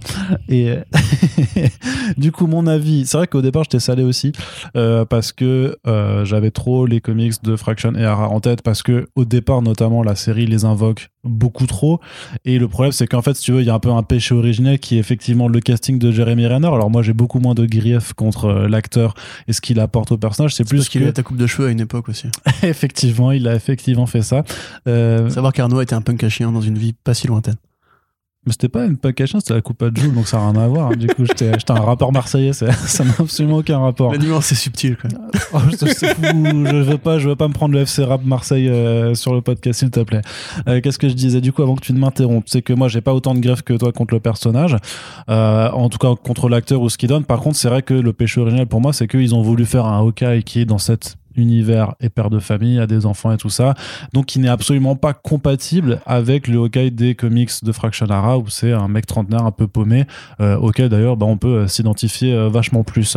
Donc, à partir du moment où tu essaies de faire rentrer un, un personnage carré dans un rond, il y a un problème, tu vois, faire des plaidos et des, euh, et des trucs comme ça, normalement, c'est euh, à partir de 5 ans, ça marche, tu vois. Eux, Sauf priori- si le rond est méga large en même temps. C'est vrai, c'est vrai aussi. Eh ouais. Personne n'y pense à Il ça. occupe pas toute la surface, du coup. Ah, c'est vrai. C'est du gâchis donc. Mais on, mais on va dire qu'ils sont pas assez intelligents pour avoir trouvé cette astuce non plus, tu vois. Donc, du, du coup, ils essayent de faire rentrer un truc et ça, et ça ne fonctionne pas. Et, et c'est vrai que sur tout cet aspect-là, la série m'a énervé euh, aussi, clairement.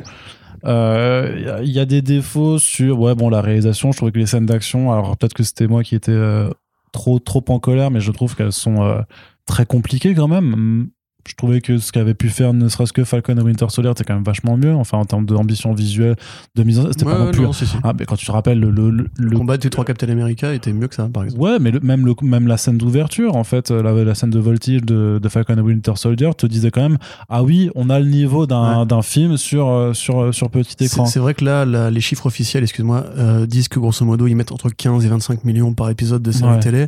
Moi, là, je ne les vois pas. Non, là, ils ont Ah mis ça, ouais, non, le pas budget, hein. Bah là, ils ont mis 200 000, je crois, en fait, c'est pour ça. Ouais, là, franchement, c'est c'est le budget d'une série CW, un peu quand même, non? Enfin, Non, peut-être que t'es un, Un peu. peu Bah, ça plus, dépend. quand même. bah, Pas beaucoup plus en vrai. Enfin, c'est beaucoup de Ce, décors ce serait un petit peu méchant, mais si on compare à Superman et Lois, qui pour moi est le haut du panier du coup de la, de la CW, il y a, peut-être que Superman, Superman en tout cas Superman et Lois rend mieux pour le coup. Oui, en plus, c'est euh, pas forcément une critique. alors qu'il y a des, y a des très bonnes séries CW. hein. Euh, Il y a Doom Patrol. Non. euh. C'est pas une série CW. alors, hein. Doom Patrol, c'est pas une Superman et série Lois, c'est CW. bien, mec. hein. Non.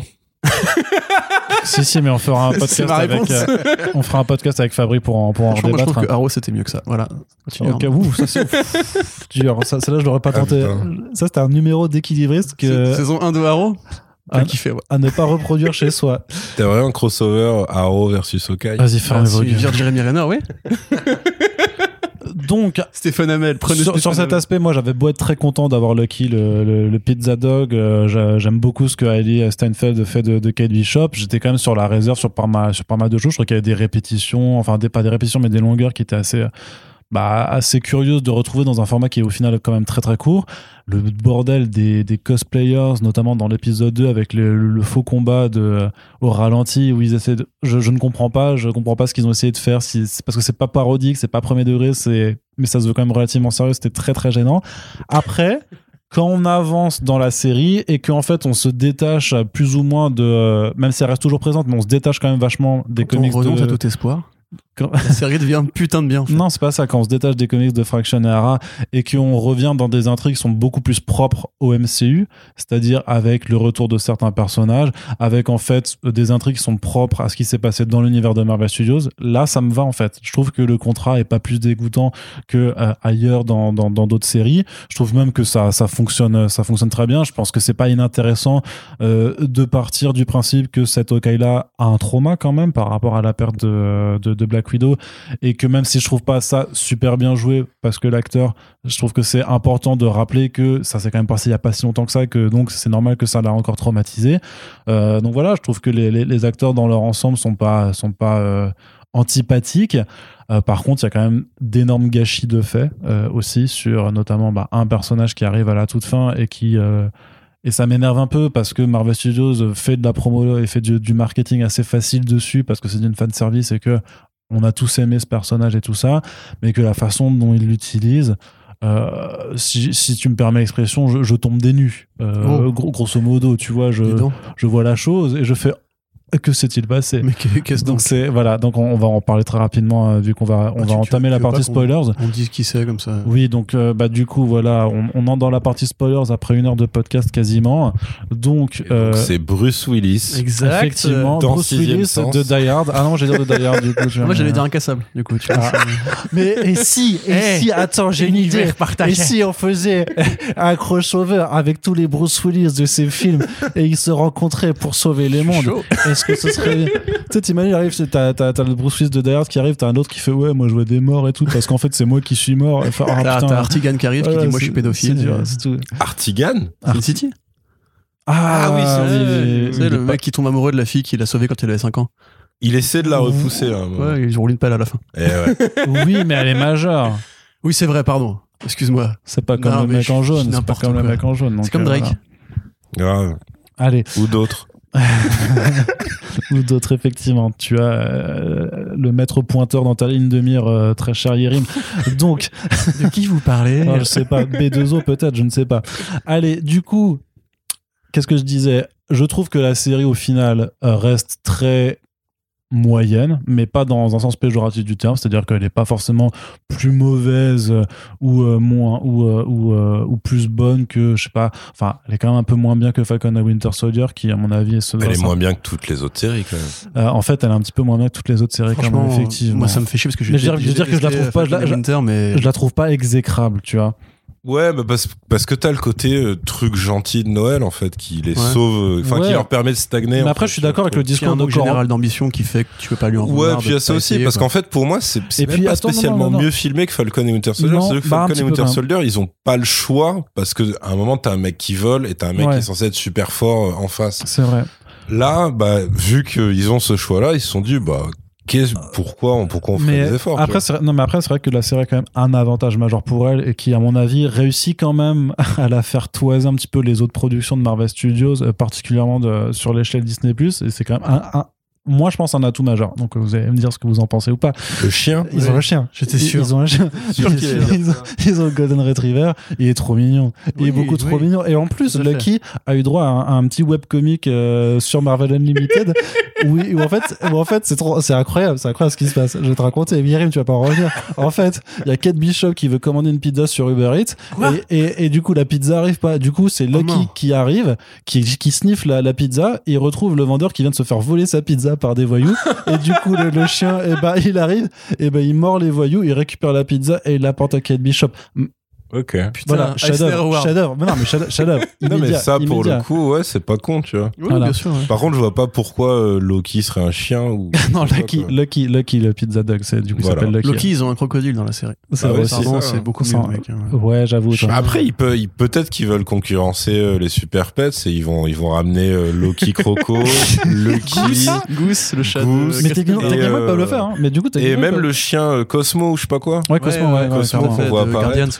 Cosmo, voilà, il est ultime. Cosmo, tu peux pas tester. Après, Donc, Rocket euh, Raccoon, c'est un raton laveur. aussi, ouais, Ouais, techniquement. bah, après, t'aurais. Howard the Duck qui arrive à un moment. Ah, En fait, Allez. c'est vrai que techniquement, ils ont déjà toute la team pour faire ce genre de projet. quoi. Exactement. Donc, si vous nous écoutez, euh, Je pense que ça arrivera avant euh, leur film spécial super-héroïne. Voilà, c'est un petit pari que je prends. Parce qu'ils préfèrent les animaux quand même. Putain, quel enfer. Donc, du coup, blague à part sur Lucky. Non, mais attends, blague à part, vraiment, c'est la plus mauvaise des séries Disney. Par contre, Ouais, oui, bah, des quand même 4, la bah, c'est. Même Falcon était plus généreuse que ça. hein. T'avais Matt Ouais, t'avais des Parce qu'ils avaient pas le choix dans Falcon en fait, en vrai. Ouais. Dans ouais. les. Enfin, si tu veux que ton enjeu, qui est déjà inexistant, euh, soit un peu spectaculaire à l'écran, en fait, ouais, il faut que ton combat, il, il soit un minimum Ah oui, surtout que tu te compares à des films qui ont mis de la barre plus haut. Ouais, voilà, c'est vrai que lui n'a pas de comparatif. Enfin, le comparatif, en fait, c'est la scène où sa famille disparaît et sa demi-scène en Ronin, en fait. C'est Mm. ça son comparatif, en vrai.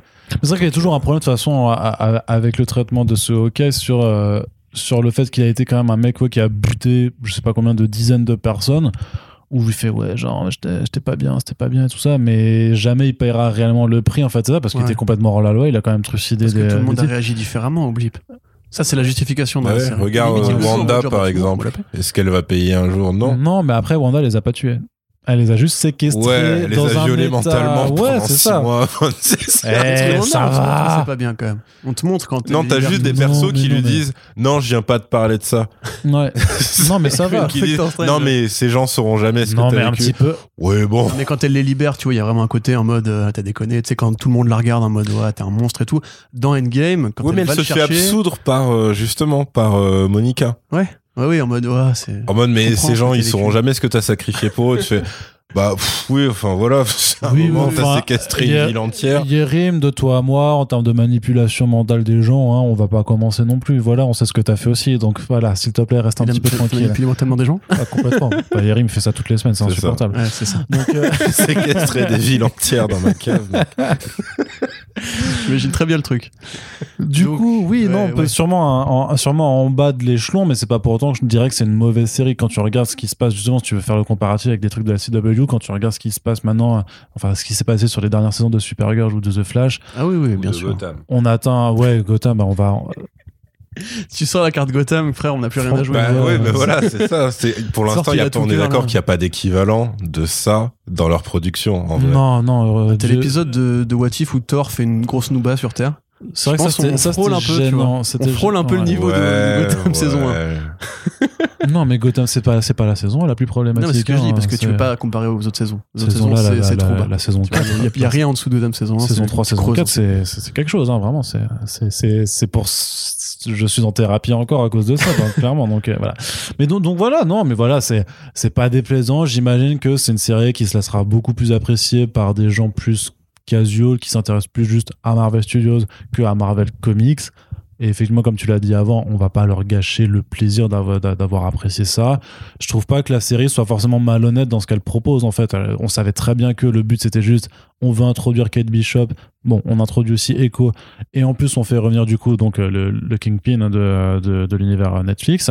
Ah, sachant que moi, je suis toujours très circonspect là-dessus. C'est-à-dire que, est-ce que l'historique de ce personnage chez Netflix est conservé pour euh, Marvel Studios ou pas? Tu vois, c'est vraiment une question qui, euh, bah, Parce que c'est vrai que quand je on me avait parlé, toi, tu m'avais dit qu'ils, genre juridiquement, ils ont pas le droit d'utiliser ce qui a été créé par les séries en fait, Marvel c'est pas ça, c'est que pour moi. euh, En termes d'historique, hein, je, je Bah, parle de ça. pourquoi Non, non, mais, Je- non, mais, parce, mais en fait, parce que, parce que Disney Plus ne peut pas récupérer les trois saisons déjà sur Netflix. Non, mais ça reste leur personnage. C'était sous licence qu'ils avaient fait ça avec Netflix. euh, Ça a jamais appartenu. Ouais, mais à le truc, c'est que, le truc, c'est que moi, la question, je me dis, c'est que à quoi bon vouloir euh, euh, reconnaître ce passif si tu ne peux pas l'exploiter sur ta propre, sur ta propre plateforme, tu vois? Bah, tu peux l'exploiter, mais sans, enfin, sans refaire une série immédiatement. Ouais, Là, moi, je ce à qu'ils de perso. et Sans le- aller plus loin, forcément. Le coup du bouton pense- de manchette où il est battu parce que Kate lui balance le bouton de manchette, qui était un des points symboliques à l'époque où il s'intéressait encore à la symbolique chez Marvel Television, où tu sais, il disait qu'il met les boutons de manchette pour se rappeler qu'il fait des choix cruels, Ouais, ouais. mais qu'il est jamais cruel lui-même, c'est juste la nécessité de la violence et tout. Donc là, tu vois, ils te font une sorte de payoff par rapport à ça en te ramenant un élément de symbolique qui Mais c'est- vient clairement de de la série. Ouais, mais après, c'est presque plus pour moi juste de l'easter egg qu'une vraie, un vrai acknowledgement. Bah après, il, il a qu'un épisode pour, euh, ouais. pour briller. Donc, euh, D'ailleurs, grosse douille, hein. c'était une grosse douille quand même, ça. ce- ce- Ouais, ce ouais, hein. ouais. Bah, c'est-à-dire qu'en fait, euh, on te le tease dès l'épisode 3, je crois, où on te dit qu'il y a un, Uncle, un- un ouais. boss of the food chain euh, qui va être Ouais, le mec ça. qui tire les ficelles et tout. Au Après, final, le il a... flashback écho où tu vois sa main, machin. Ouais. Ouais, ouais. Sa grosse patoune. Et euh, après, t'as quoi? Il te reste que deux épisodes est- après, ce qui est comics accurate hein, en l'occurrence même si normalement c'est plus lui qui bute voilà. La scène du coup de fin que je, je la prenais à Arnaud où on, où on lui praque un flingue sur la gueule et où en hors champ on nous dit qu'il s'est pris une bastos c'est exactement la scène du, du, du court passage de Quesada et Palmiotti où Echo effectivement apprenant de la bouche de Daredevil que c'est Kingpin qui a tué son père le confronte dans la même position et au lieu de le buter en fait enfin pareil c'est hors champ on voit juste bang bang et après il se réveille à l'hôpital il a les yeux euh, il, a, il a les yeux Ok, niqués il devient aveugle et du coup c'est un- au début c'est pour ça pour ceux qui ont commencé par euh, Marian Bendis c'est pour ça que le Kingpin est aveugle au début du run de Bendis après il retrouve la vue je crois que c'est pas expliqué en fait euh, chez Brubaker mais Bah, il est riche. oui, effectivement. Il s'est fait greffer des enfants, des yeux d'enfants de- d'un pays du monde. Mais tu vois, voilà, par exemple, le Kingpin, il apparaît. Alors, t'as la scène de la canne et tout. Et c'est là que je te dis, moi, j'étais prêt à être en mode comme justement avec Matt Murdock. Ouais. T'avais déjà mode, ton t-shirt à euh, moitié ouais, déchiré, quoi. Ah, Mmh. ah, ah, Surtout que c'est vrai qu'il. Alors, je sais pas qui l'a tourné en premier, mais il y a ce clin d'œil peut-être involontaire Ouais. où il commence par la ah. Commence canne par du appuyer la mec. canne, ouais, ouais. Et, mais sauf que là, c'est ce qu'il faut pas faire pour moi. c'est pour ça que tu sais, quand je l'ai dit euh, bah, dans le podcast sur No Way Home, au moins, tu vois, le, le, le caméo, enfin, plus qu'un caméo, le, le moment d'apparition de Matt Murdock, il est quand même plutôt bien mis en scène parce qu'il commence sur la canne, le personnage est fixe et tout. Ouais. Là, t'as l'espèce de zoom progressif, t'es juste derrière lui, tu sais bien que c'est lui et tout, et le truc prend son temps, son Ouais. temps, son temps, jusqu'à ce qu'il se retourne, machin. Tu fais, ouais, bon. Non, mais là, c'est vraiment. T'as le truc. Et il a une putain de chemise il à passe à travers, à travers des rideaux colorés parce que les, les, les- les décors quand même du film font justement très téléfilm de Noël. Il faut que ce soit coloré, il faut que ce soit festif, il faut que Ce ce qui ne va pas du tout avec Donofrio et son interprétation. horrible quoi. quoi. Et en plus, ils lui mettent le comics, euh, enfin le costume des comics, Euh, le pant- pantalon violet, la chemise noire et tout, ce qu'il avait pas avant. Il était toujours en Ah non, il a pas euh. la chemise noire, il a une chemise hawaïenne tout le temps. hein. Non, non, non. quand il apparaît, c'est pantalon violet, chemise noire, costume blanc. Quand il C'est est quand il a sa en... deuxième scène qui revient avec le, la tenue hawaïenne. D'accord. Quand il est en entretien avec Vera Farmiga, C'est ça, il est ouais. chemise noire Ouais. pour faire sérieux. Et quand il revient après, oui, quand il est face au mec en, en jogging, et c'est là qu'il Ah, a, qu'il a c'est un peu compliqué parce qu'il apparaît, d'un coup ça fait bamboleyo comme ça, Ouais. et du coup tu fais le choix musical. et du coup, j'ai- vérifié. ce, ce costume en fait qu'il a euh, pour la série, donc qui vient de Family euh, Business de Mark, Mark Waid, et. Gabriele Delotto, euh, il l'a parce qu'il est en Tunisie à ce moment-là. Mm. D'où la tenue un peu funky touriste, il fait chaud les gars, allez hop, Ouais. les chancrés, euh, petite, euh, petite Mais là c'était juste, c'était juste Vincent D'Onofrio qui voulait Ouais. ça en clin d'œil. Après, le ça mec, il a quand même dû porter le même costume pendant trois saisons. euh, je pense qu'il en avait peut-être eu marre au bout d'un Ouais, moment, mais c'était le costume. Mais il était noir, très bien ça le va. costume. Ouais. Bah, je suis d'accord avec toi, mais bon, qu'ils Non, je là, attendez, non, il y a un truc de méga beau, c'est qu'il a aussi, dans mon souvenir, il a euh, une chaîne euh, Ouais. grain de Non, café. mais oui, tout à fait. Ça, ça vient des comics aussi. Alors ça, attends, je vais vérifier pendant que Parce tu que parles. franchement, ça, ça fait, c'est le dernier détail où tu dis, ouais, enfin, c'est, tu sens qu'il y a, il y a un Kingpin euh, Marvel Netflix et et il y a genre un Kingpin physiquement en tout cas Marvel Studio parce que là, Non, il n'y a pas de chaîne. bah euh, voilà, tu vois, l'autre côté, Business. je vais avoir une chemise hawaïenne par dessus, je vais avoir mon costard blanc et par contre, je veux, je veux avoir une grosse chaîne autour du cou. Tu sais, tu fais, ouais, c'est un peu beaucoup quand même. il Quand il réapparaît avec c'est son putain de chapeau, c'est beaucoup trop aussi. C'est-à-dire tu que vois. Christina Corduyérim, du coup, est, est pas contente de ce choix de look. euh, Bah, en fait, si tu veux, moi, je regarde pas euh, le Kingpin pour qu'il me fasse penser à Eric Ross, en fait. Donc euh, là, là, c'est techniquement un gars Avec le chapeau de Pharrell. qui est en mode avec le chapeau de c'est oui. Que ça, il chante happy et tout, il arrive, c'est clap. C'est-à-dire qu'il fait des trucs. Euh, je pense que tu vois, autant on disait que c'était un peu cruel, tu vois, de comparer euh, euh, les séquences d'action de certains personnages de No Way Home à leurs séquences d'action filmées par d'autres cinéastes. Bah là, c'est triste, mais franchement, le moment où il arrache, où il défonce un mec en hors champ, il arrache une portière de voiture en hors champ. Et il pointe sa gueule de merde avec son chapeau pour euh, pour kidnapper la daronne qui est jouée par Vera Farmiga, qui est donc euh, la mère de De Kate Bishop. de ouais. Kate Bishop. Eleanor Euh, Bishop. Eleanor Bishop, voilà. Enfin, ça, tu dis, c'est quand même horrible parce que dans Daredevil, avec potentiellement moins de moyens financiers, euh, il était quand même beaucoup plus flippant, impressionnant et tout ce que tu veux. Et quand il se vénère là, sur enfin. un gars avec la même configuration, avec le truc de la était ouf, portière ouais. et tout, en fait, il est terrifiant, tu vois. Et là, c'est, bah, encore une fois, c'est un méchant de maman, j'ai raté l'avion, c'est genre, coucou, c'est bon. c'est vraiment le, le plan, c'est ça. C'est-à-dire, il passe sa tête dans, dans la, ah non, c'est, c'est très compliqué. Son combat final avec Kate Bishop, c'est horrible. Bah, t'as un truc qui est bien. Bah, moi, j'aime bien le lui fait que- une- le fait qu'il flèche lui met- corde et tu sais, il la chope et il la balance en mode. euh, je suis quand même Oui, parce que c'est le truc gueule, tu fait à. Daredevil, Ouais, puis même le- le fait- les mecs j'ai qui lui lancent un truc. C'est vrai, mais Puis le fait qu'il mette des patates, qu'il la fasse littéralement voler, moi je trouve ça plutôt cool. en il la de pousse puissance violemment, mais il lui met un- très peu de patates. Non, non, à un moment, il lui met un coup dans le bide, et je te jure, elle vole. Vraiment. Voilà, ouais, mais pas dans la il- gueule. Ils lui ont mis la puissance Parce qu'il qu'on a. peut plus rien dire.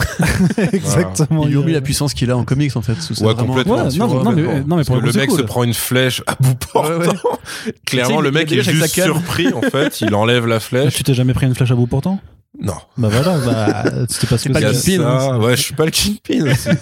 il, y a, euh, il se fait quand même défoncer par une voiture et c'est la conductrice qui est plus endommagée que lui. C'est-à-dire que c'est vraiment. Pourtant, le mec se tape un énorme vol plané. Il y a un bout de plafond qui tombe sur la gueule. Enfin, c'est très compliqué.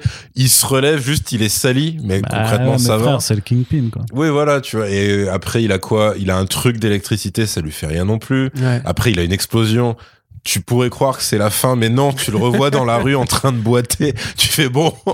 Après, tu m'étonnes que Echo, elle, va- elle va pas le tuer avec un simple gun. Tu te dis, bon, clairement, ça se trouve, elle lui a tiré une fois dans, dans le front Ouais. et le truc est ressorti comme ça. Et puis, bon, bah voilà. J'ai envie de te dire comme le vrai Kingpin quand. Comme le vrai Kingpin, Quand c'est quand vrai, Kingpin mais- se barre au Portugal pour échapper aux créanciers et tout, t'as la main qui arrive et t'as 18 ninjas de la main qui lui font des coups de sable dans le dos et tout. Le mec il les broie leur crâne à la main et C'est tout. vrai, c'est vrai. Tu, tu vois la scène où il a 40 sables dans le dos, mais genre, ouais, bon, deux semaines d'hôpital, quoi, tranquille. C'est depuis... non, mais le truc, c'est que depuis sa première apparition, il a toujours été présenté comme quelqu'un qui se, justement, Oui, qui comme un chef de, mafia, ouf, euh, qui, par contre, euh, ne, do- tape, ne donne ouais. pas, voilà, ne donne pas que le boulot à ses hommes de main, que quand il faut y aller, il y va, tu vois, et il, est, ouais. il est très mastoc. Mais euh, vrai que là, derrière, c'est une grosse masse musculaire, en fait. C'est- Tu vois, il- c'est que- tape, hein. à part cette scène-là où il t'impose par la puissance physique qu'il lui a enfilée, comme tu disais, même pas forcément qu'au niveau de ce qui, de la façon dont il tue les gens dans Daredevil, juste la façon dont il est filmé. Juste le fait qu'il tue des gens dans Daredevil. Ouais. Parce que là, Ouais, ouais. concrètement, il tue personne, le mec. Bah, c'est une série de Disney Plus après. Tu voilà, vois, tu vois, ça, c'est inquiétant pour le, pa- le pan urbain. Justement, toi qui veux que le pan urbain revienne, moi, ça me fait flipper. Bah, Alors, t'as vous quand savez, même. vous ce- qui êtes très très fan du Punisher, vous en pensez quoi de tout ça? Bah, ça, ils, le- ils le refont pas tout de suite. hein. Déjà, le Punisher, il, il est pas sûr qu'il survive à 2022, euh, ou alors. Bon, la on verra, actuelle. on verra, on verra. Mais à, mon, avis, Castle, c'est pas une, priori- une priorité pour eux, je pense. euh. Bah, surtout pas le, quand le Frank Castle de. Déjà que celui de Netflix était quand même largement en retrait par rapport à ce que le Punisher. Est-ce qu'il peut être en, Ah en oui, non, mais BD il était- Mais alors, si tu maintenant tu t'aventures à, à ce que Disney, je sais pas, moi j'attends de voir Moon Knight pour voir un petit peu comment ils abordent leur héros un peu sombre entre guillemets et torturé. Mais Enfin, après, techniquement, le Ronin, c'est le Punisher de cet univers-là. hein. c'est vrai aussi. Il a Ouais, quand mais même il ans- il a quand même passé 5 ans à défourailler des types. Ouais, mais, mais voilà, c'est les mais, 5 mais ans tu le ressens même pas. Mais tu le ressens même pas. Mais parce que c'est les ressens 5 pas. ans qui sont ellipsés. Comme tu c'est ressens pas le chagrin des familles qui sont restées pensées. Bah, Ouais, mais c'est mais c'est C'est absolument rien. tu Je- vois, C'est c'est pour ça que t'as un vrai problème de dramaturgie, c'est-à-dire que t'as beau savoir que euh, Clint Barton a quand même fait des trucs horribles techniquement et qu'il s'en veut et qu'on te le répète dans toute la série, tu ressens pas. Je veux dire que même le fait que, que Echo soit fait buter son, père par, a priori par, par Ronin, tu, tu ressens pas en fait que c'est grave, que- qu'il y a eu mort d'homme Ouais, littéralement Pour moi, et t'arrives jamais à voir. sens vite fait chez Mm, Echo, mais c'est, enfin, c'est des séquences qui sont ultra Mais c'est pas assez. Et, et même dans la violence que, que, que Barton a et qu'il doit assumer, il doit vivre avec, je trouve que jamais t'arrives à ressentir le fait que effectivement c'est quelqu'un qui a erré, Mhm. qui a vraiment une part d'ombre. Et pour moi, Rainer, de toute façon, dans toute la série, après c'est peut-être l'acteur qui est fatigué aussi, tu vois, je sais pas qui tord pas beaucoup, mais il a juste l'air juste fatigué en fait, tu vois. Mais, pour moi, mais pour moi, il est fatigué comme Peter B. Parker dans euh, Spider-Verse, tu vois. C'est juste que il, il a encaissé, Mhm. il a encaissé des coups. euh, sa vie, elle Ah, est tu pas. veux pas dire comme euh, le Spider-Man qui, qui apparaît dans un dernier film. Il faut que tu dises le mec dans Spider-Man. Non, parce que les deux autres m'ont pas, pas du tout inspiré ça en fait. Pour moi, ils sont pas fatigués. Du il y en a un qui a l'air fatigué quand même. Andrew Garfield, tu sais, quand même. Il est... Ouais, mais non, Moi, le mais pire, c'est- que physiquement, je pensais à l'autre, mais moralement, je pense à Garfield. Ah ouais, ouais. no, bah, Tobey Maguire, il joue comme avant, non enfin, Non, euh, physiquement, il, tu vois, il. Ah oui, il est un peu plus âgé. Ouais, mais moi, je préfère juste parler de trucs qui sont cool. Oui, donc, voilà, euh, je reprends le. le- dire, Garfield, Pour moi, le, le truc, c'est que le Peter, B. Pa- le, le Peter B. Parker, transpire quelque chose, tu vois. Vraiment, genre, il, te, Ouais. il y a de il est l'émotion, tu vois. pathétique, il a Voilà, c'est ça. Ouais, il a, il a, euh, il a, oui, il a une vraie Il fatigue. pathétique classe. quoi. et pour, euh, a vraiment ce côté. au genre, début, il est moi, juste j'ai- J'ai pathétique. tout vu, tout fait. Ouais, mais après, Dans tu vois. Spider-Verse. Non, mais Après, quand il retrouve- petit à petit, Franchement, quand il retrouve, franchement, quand il retrouve Tante May, qu'elle qu'elle lui dit You look tired, il fait juste I'm tired. euh, Ouais. c'est non, déchirant. Non, ce, Et passage surtout quand elle crame que c'est pas son Peter en fait et qu'elle est en mode. euh, Voilà, ça, ce passage-là, il Et est. ça pour le coup c'est un truc. Euh, Est-ce que ça sort après ou avant une fille euh, ou avant Endgame? Ça sort avant Endgame. Ça sent avant Endgame, ouais. Ouais, donc ouais, c'est horrible parce que ça veut dire que Endgame ils ont piqué ce truc pour euh, la daronne de Thor qui fait mais je, je sais que t'es Ouais, pas mon pas Thor mon- en fait et ça se voit que toi t'as eu une sale vie et que machin tu vois. Mm, mm, Et qui est un truc qui est plus ou moins bien écrit quand même. Euh, bah après, ils se communiquent, j'imagine, entre les Mais studios. dans je sais Infinity War, non, dans Infinity War, t'as quand même la scène où Thor est dans le vaisseau. Enfin, un sujet de ouf. Ouais. Où Thor est dans le vaisseau et il parle avec Rocket Raccoon. Et cette, Oui, cette scène où oui, Chris oui. Hemsworth joue mieux que tout ce qu'il a joué jusqu'ici. Et où il dit, euh, tu sais, Rabbit, euh, j'ai perdu mon, mon frère, j'ai perdu machin, Oui. j'ai perdu bidule, j'ai 5000 ans. Maintenant, si Franchement, je j'ai plus rien à perdre, je m'en bats les couilles de crever, tu vois. Et ça, c'était une sorte de première amorce, Ouais. euh, d'amorce, pardon. Mais de du coup, voilà, tu vois, Jérémy Renner Pardon, dans la série ne m'inspire que ça, en fait, et pas du tout. Mais par contre, on, on ressent pas, en fait, euh, le vrai trauma qui, qui devrait nous être communiqué par le fait qu'on insiste sur son passif en tant que Ronin et aussi par rapport au sacrifice de euh, Natasha dont il arrive toujours et encore pas à se En remettre. hein. alors ils essaient de le faire, je dis pas que ça marche, mais ils essaient quand même de Ils le essaient, faire non, dans certains essaient, mais- dialogues avec Kate Bishop où en gros, t'es le, le, enfin le reveal, le moment où elle comprend qu'en fait c'est lui Ronin et que il est il est pas en train de protéger un pote à lui, etc. Et euh, le moment où en fait, euh, je sais plus, elle lui demande. euh, Genre le truc le plus impressionnant qu'il a vécu ou fait Ouais, ou je sais pas quoi. ouais. Et en fait, lui, il a un seul truc, c'est justement le sacrifice qu'il a pas réussi à empêcher et tout. Et du coup, t'as des moments, mais alors c'est des scènes qui sont très vite cutées. C'est-à-dire que c'est vraiment et pour le coup, pour moi, il joue pas mal dans ces scènes-là. C'est juste que, en fait, c'est une scène qui est inachevée à chaque fois parce qu'ils veulent pas que ce soit non plus trop dépressif, trop triste et tout.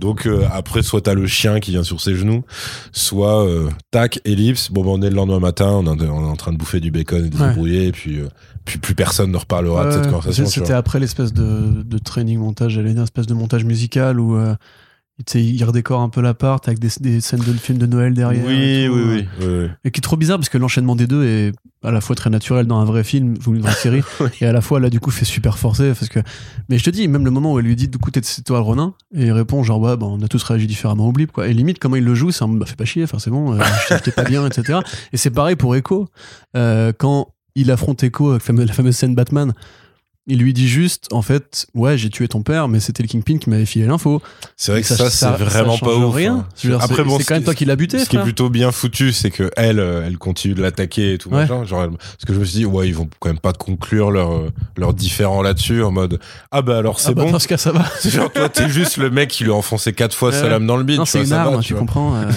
t'es en mode, mais gros, enfin, t'as buté des types, t'as buté son père, c'était pas un mec bien. Et à la fin, il rentre à la maison à Noël pour offrir les cadeaux. Et tu dis, mais. Mais parce que a sa un truc femme avait perdu sa montre en fait. Ouais, c'est vrai que c'est dur ça. C'est quand même plus important que Ouais. tes conneries là. Du coup, ça veut dire qu'on n'aura jamais Mockingbird euh, dans l'univers Marvel. Mockingbird. Mockingbird, c'est un agent du Shield, tu sais. euh, tu vois pas, non, du tout? Arnaud, tu m'aides moi De nom, ça me dit quelque chose, mais je. Bah, Mockingbird, c'est un des personnages avec euh, Coulson, avec, enfin Coulson, avec Black Widow, avec Hawkeye, etc., qui a souvent été affilié au Shield. C'est une super espionne. Et c'était la Ah, femme. c'est Jennifer Lawrence dans Hunger à fait, Games, exactement. bien sûr. Mockingbird. Non, c'est Alias. Euh, et du coup, là, en fait, en l'occurrence, elle est jouée par euh, Cardellini, qui est donc la femme de Clint Barton dans la série. Et sur la montre, en fait, il y a écrit machin 19. Et Uh-huh. c'est agent 19, c'est le nom de code de Walking Bird dans, euh, dans les comics. Ah, Du coup, ouais, ça mais- veut dire que grosso Oui, ils modo, peuvent pas euh, le faire parce que c'est. oh, ou alors sais ils pas. se désavouent de fou parce que Age of Ultron c'était justement. euh, C'est la, il ouais, peut ouais. pas avoir une vraie famille, c'est un espion, machin, et, et tout son personnage est basé. Enfin, l'espèce de profondeur qui, qui a essayé d'être mise derrière euh, Hawkeye dans les films, c'est justement. Ouais. En fait, c'est un mec normal, quoi. Bah, T'as même une réplique d'Age of Ultron quand ils arrivent dans sa baraque pourrie du Midwest, là, où euh, Tony, il dit euh, c'est il voit sa forcément femme, une c'est espionne. forcément un agent, et il voit les, les enfants, c'est des petits agents. C'est et des bébés espions et tout. ouais, ouais, Et en fait, ouais, ouais, bah, c'est ça le, le, le, le MacGuffin de la série, c'est la montre. Et il dit Bah, parce que la montre la contient l'identité de la- d'un agent du Shield, et en fait, c'est sa femme. Donc sa femme est un agent du Shield, en fait. Était, C'était du coup, a priori, mais- ah, ouais. à la retraite. Vieille Redcon quand même. hein. Bah ouais, bah, enfin, qu'est-ce que. ils ont- Mm. Je pense qu'ils en ont rien à foutre. Ouais, de c'est vrai qu'ils s'en aussi, hein. foutent complètement après. hein. Ils auraient pu la mettre dans euh, quelle série, tu vois, c'est ça aussi, euh, ou quel film. Bah ne la mettez pas en fait. ouais, je suis On d'accord. s'en- on s'en fiche Mais de, c'est pour les fans. de la famille de Hawkeye. C'est pour fait, nous, euh. Arnaud, c'est pour nous qui font Toutes ça. les scènes au début là, euh, avant que les gamins, avant que les gamins se barrent, elles sont insupportables. Les scènes c'est avec pareil les- pour Bah avec lui, les non, t'as dit que tu kiffais le côté musical, faut savoir. Non, mais le musical j'aime bien, mais les enfants je les aime pas. C'est vrai quand même que pour un mec qui a passé 5 ans à regretter l'absence de sa famille, euh, en mode The Leftovers, hein, vraiment. Ouais. et qui est devenu oui. un sociopathe affreux pendant 5 ans pour ça, limite tu le vois avec ses gamins, il a l'air de se faire chier, enfin, Mm. euh, il est pas particulièrement. Après, Il a l'air de se faire chier à cause du musical parce que ça lui rappelle les souvenirs avec le mec qui dit Ah en plus ils ont fait n'importe quoi. euh, Ant-Man il était même pas là. C'est- plutôt drôle ça en fait. C'est juste oui, non, en mais à mode, table voilà. après, enfin. Ah oui, par contre oui, euh, il a pas l'air de passer des super moments. Bah, en même temps, en même temps euh, ces gamins ont l'air particulièrement nuls. Donc euh, voilà. Moi je veux pas des gamins comme ça, hein, clairement. D'ailleurs, t'as t'as de la mise en scène quand même. Sur Ah un bon truc, c'est la scène finale de la série avec euh, la, la cible de, de tir à l'arc. Où tu sais, il s'éloigne, elle est en arrière-plan. Ouais. Parce que c'est le moment en Oui. fait où sa famille disparaît, où il devient le Ronin. Du coup, c'est une façon de dire eh, salut. Maintenant c'est bon. Voilà, il tourne cette page-là. Et en même temps, c'est à cette scène-là qu'il apprenait à sa fille à tirer à l'arc.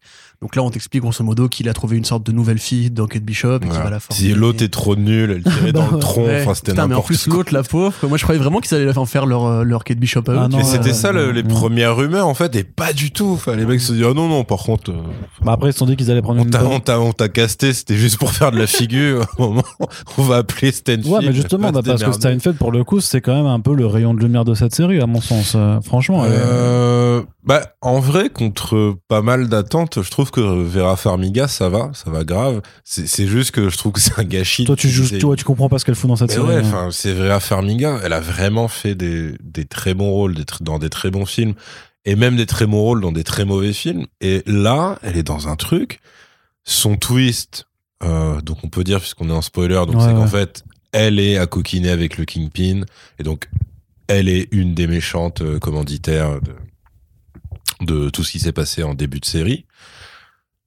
Et tu te dis bon bah ok, parce que pareil, elle joue bien face euh, à Stanfield, elle joue bien face à Donofrio. Euh, tu tu cernes bien le personnage et tout. Bon, le twist est complètement foireux parce que bah, tu le crames mais à 10 000 km quoi. Mais franchement, Vera Farmiga, ça va. C'est juste pour moi, c'est c'est c'est le même style de gâchis que quand t'as euh, des méchants jetables en un film mais qui sont joués par des bêtes d'acteurs. où Tu te dis bon. Enfin, c'est quand même assez triste pour eux, mais ok, bah si, si ça. C'est une sorte de signature maison, hein, quelque part. Ouais, c'est ça, mais- en un film. Et bien en même temps, je trouve que c'est pas non plus assez bien écrit euh, pour ce qu'elle envoie, parce que du coup, à la fin, quand euh, elle sait mettre les menottes et tout, elle fait donc c'est ça euh, ce que font les super-héros et tout, genre c'est faire arrêter leurs parents le jour de Noël et tout. Et du coup, les mecs euh, se sont dit, bah ouais, mais en fait, on n'a pas grand-chose à répondre à ça. Donc, on écrit soit une réplique pétée euh, à Kate Bishop, soit pas de réplique du tout et, un regard un peu mélancolique. Tu fais, ouais, bah...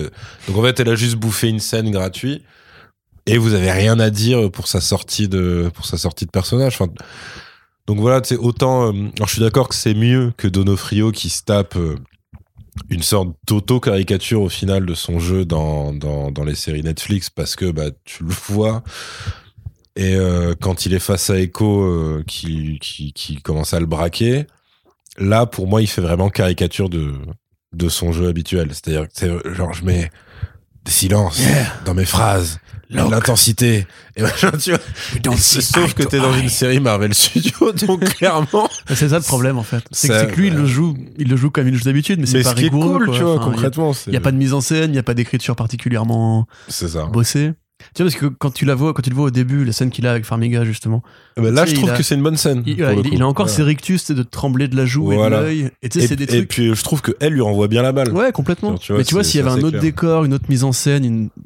en fait, ces détails-là, ils, sont, ils seraient importants. Ouais. Tu vois, parce que quand tu vois Netflix, enfin, la série d'Ardeville, le moins de trucs de gestuelle ou de posture ou de regard qu'il a, c'est super insisté et tout. On te met bien un plan quand il soupire ou quand il, il Mhm. se met à table et en bougeant les épaules et tout. Là, pour le coup, enfin, t'as l'impression, ouais, c'est un clown, quoi. Enfin, c'est. C'est, c'est le vilain de cartoon, tu vois. C'est, Ouais, c'est le, c'est c'est ça, le ouais. gros boss de fin, euh, un, un peu gaguesque, quoi. euh. C'est ça, parce qu'il a le côté euh, semi-invincible, euh, inexplicable, en gros. Il a le côté je me mange 10 000 trucs quand même parce que même dans la Ouais. boutique euh, Kate elle lui envoie mais genre 100 000 trucs différents et, et donc là ça fait vraiment ouais euh, bah oui méchant comme tu dis pour enfant en fait Ouais. c'est-à-dire qu'il est indestructible mais du mais tu, tu as le temps et euh, et toute la latitude pour lui envoyer tout ce que t'as en fait dans la gueule et il va quand même s'en sortir C'est comme dans euh, Scary Movie quand la meuf elle, monte l'escalier c'est et que t'as le mec de Scream qui il la, se qui la casse la poursuit. gueule il Elle se lui, balance, elle lui balance un, un vase, puis le piano, puis la grand-mère. C'est ça, mais c'est exactement ça, tu vois, parce que là, quand même, il se mange les. euh, Enfin, tu vois, même les trucs symboliques où quand il casse les flèches en deux et tout machin.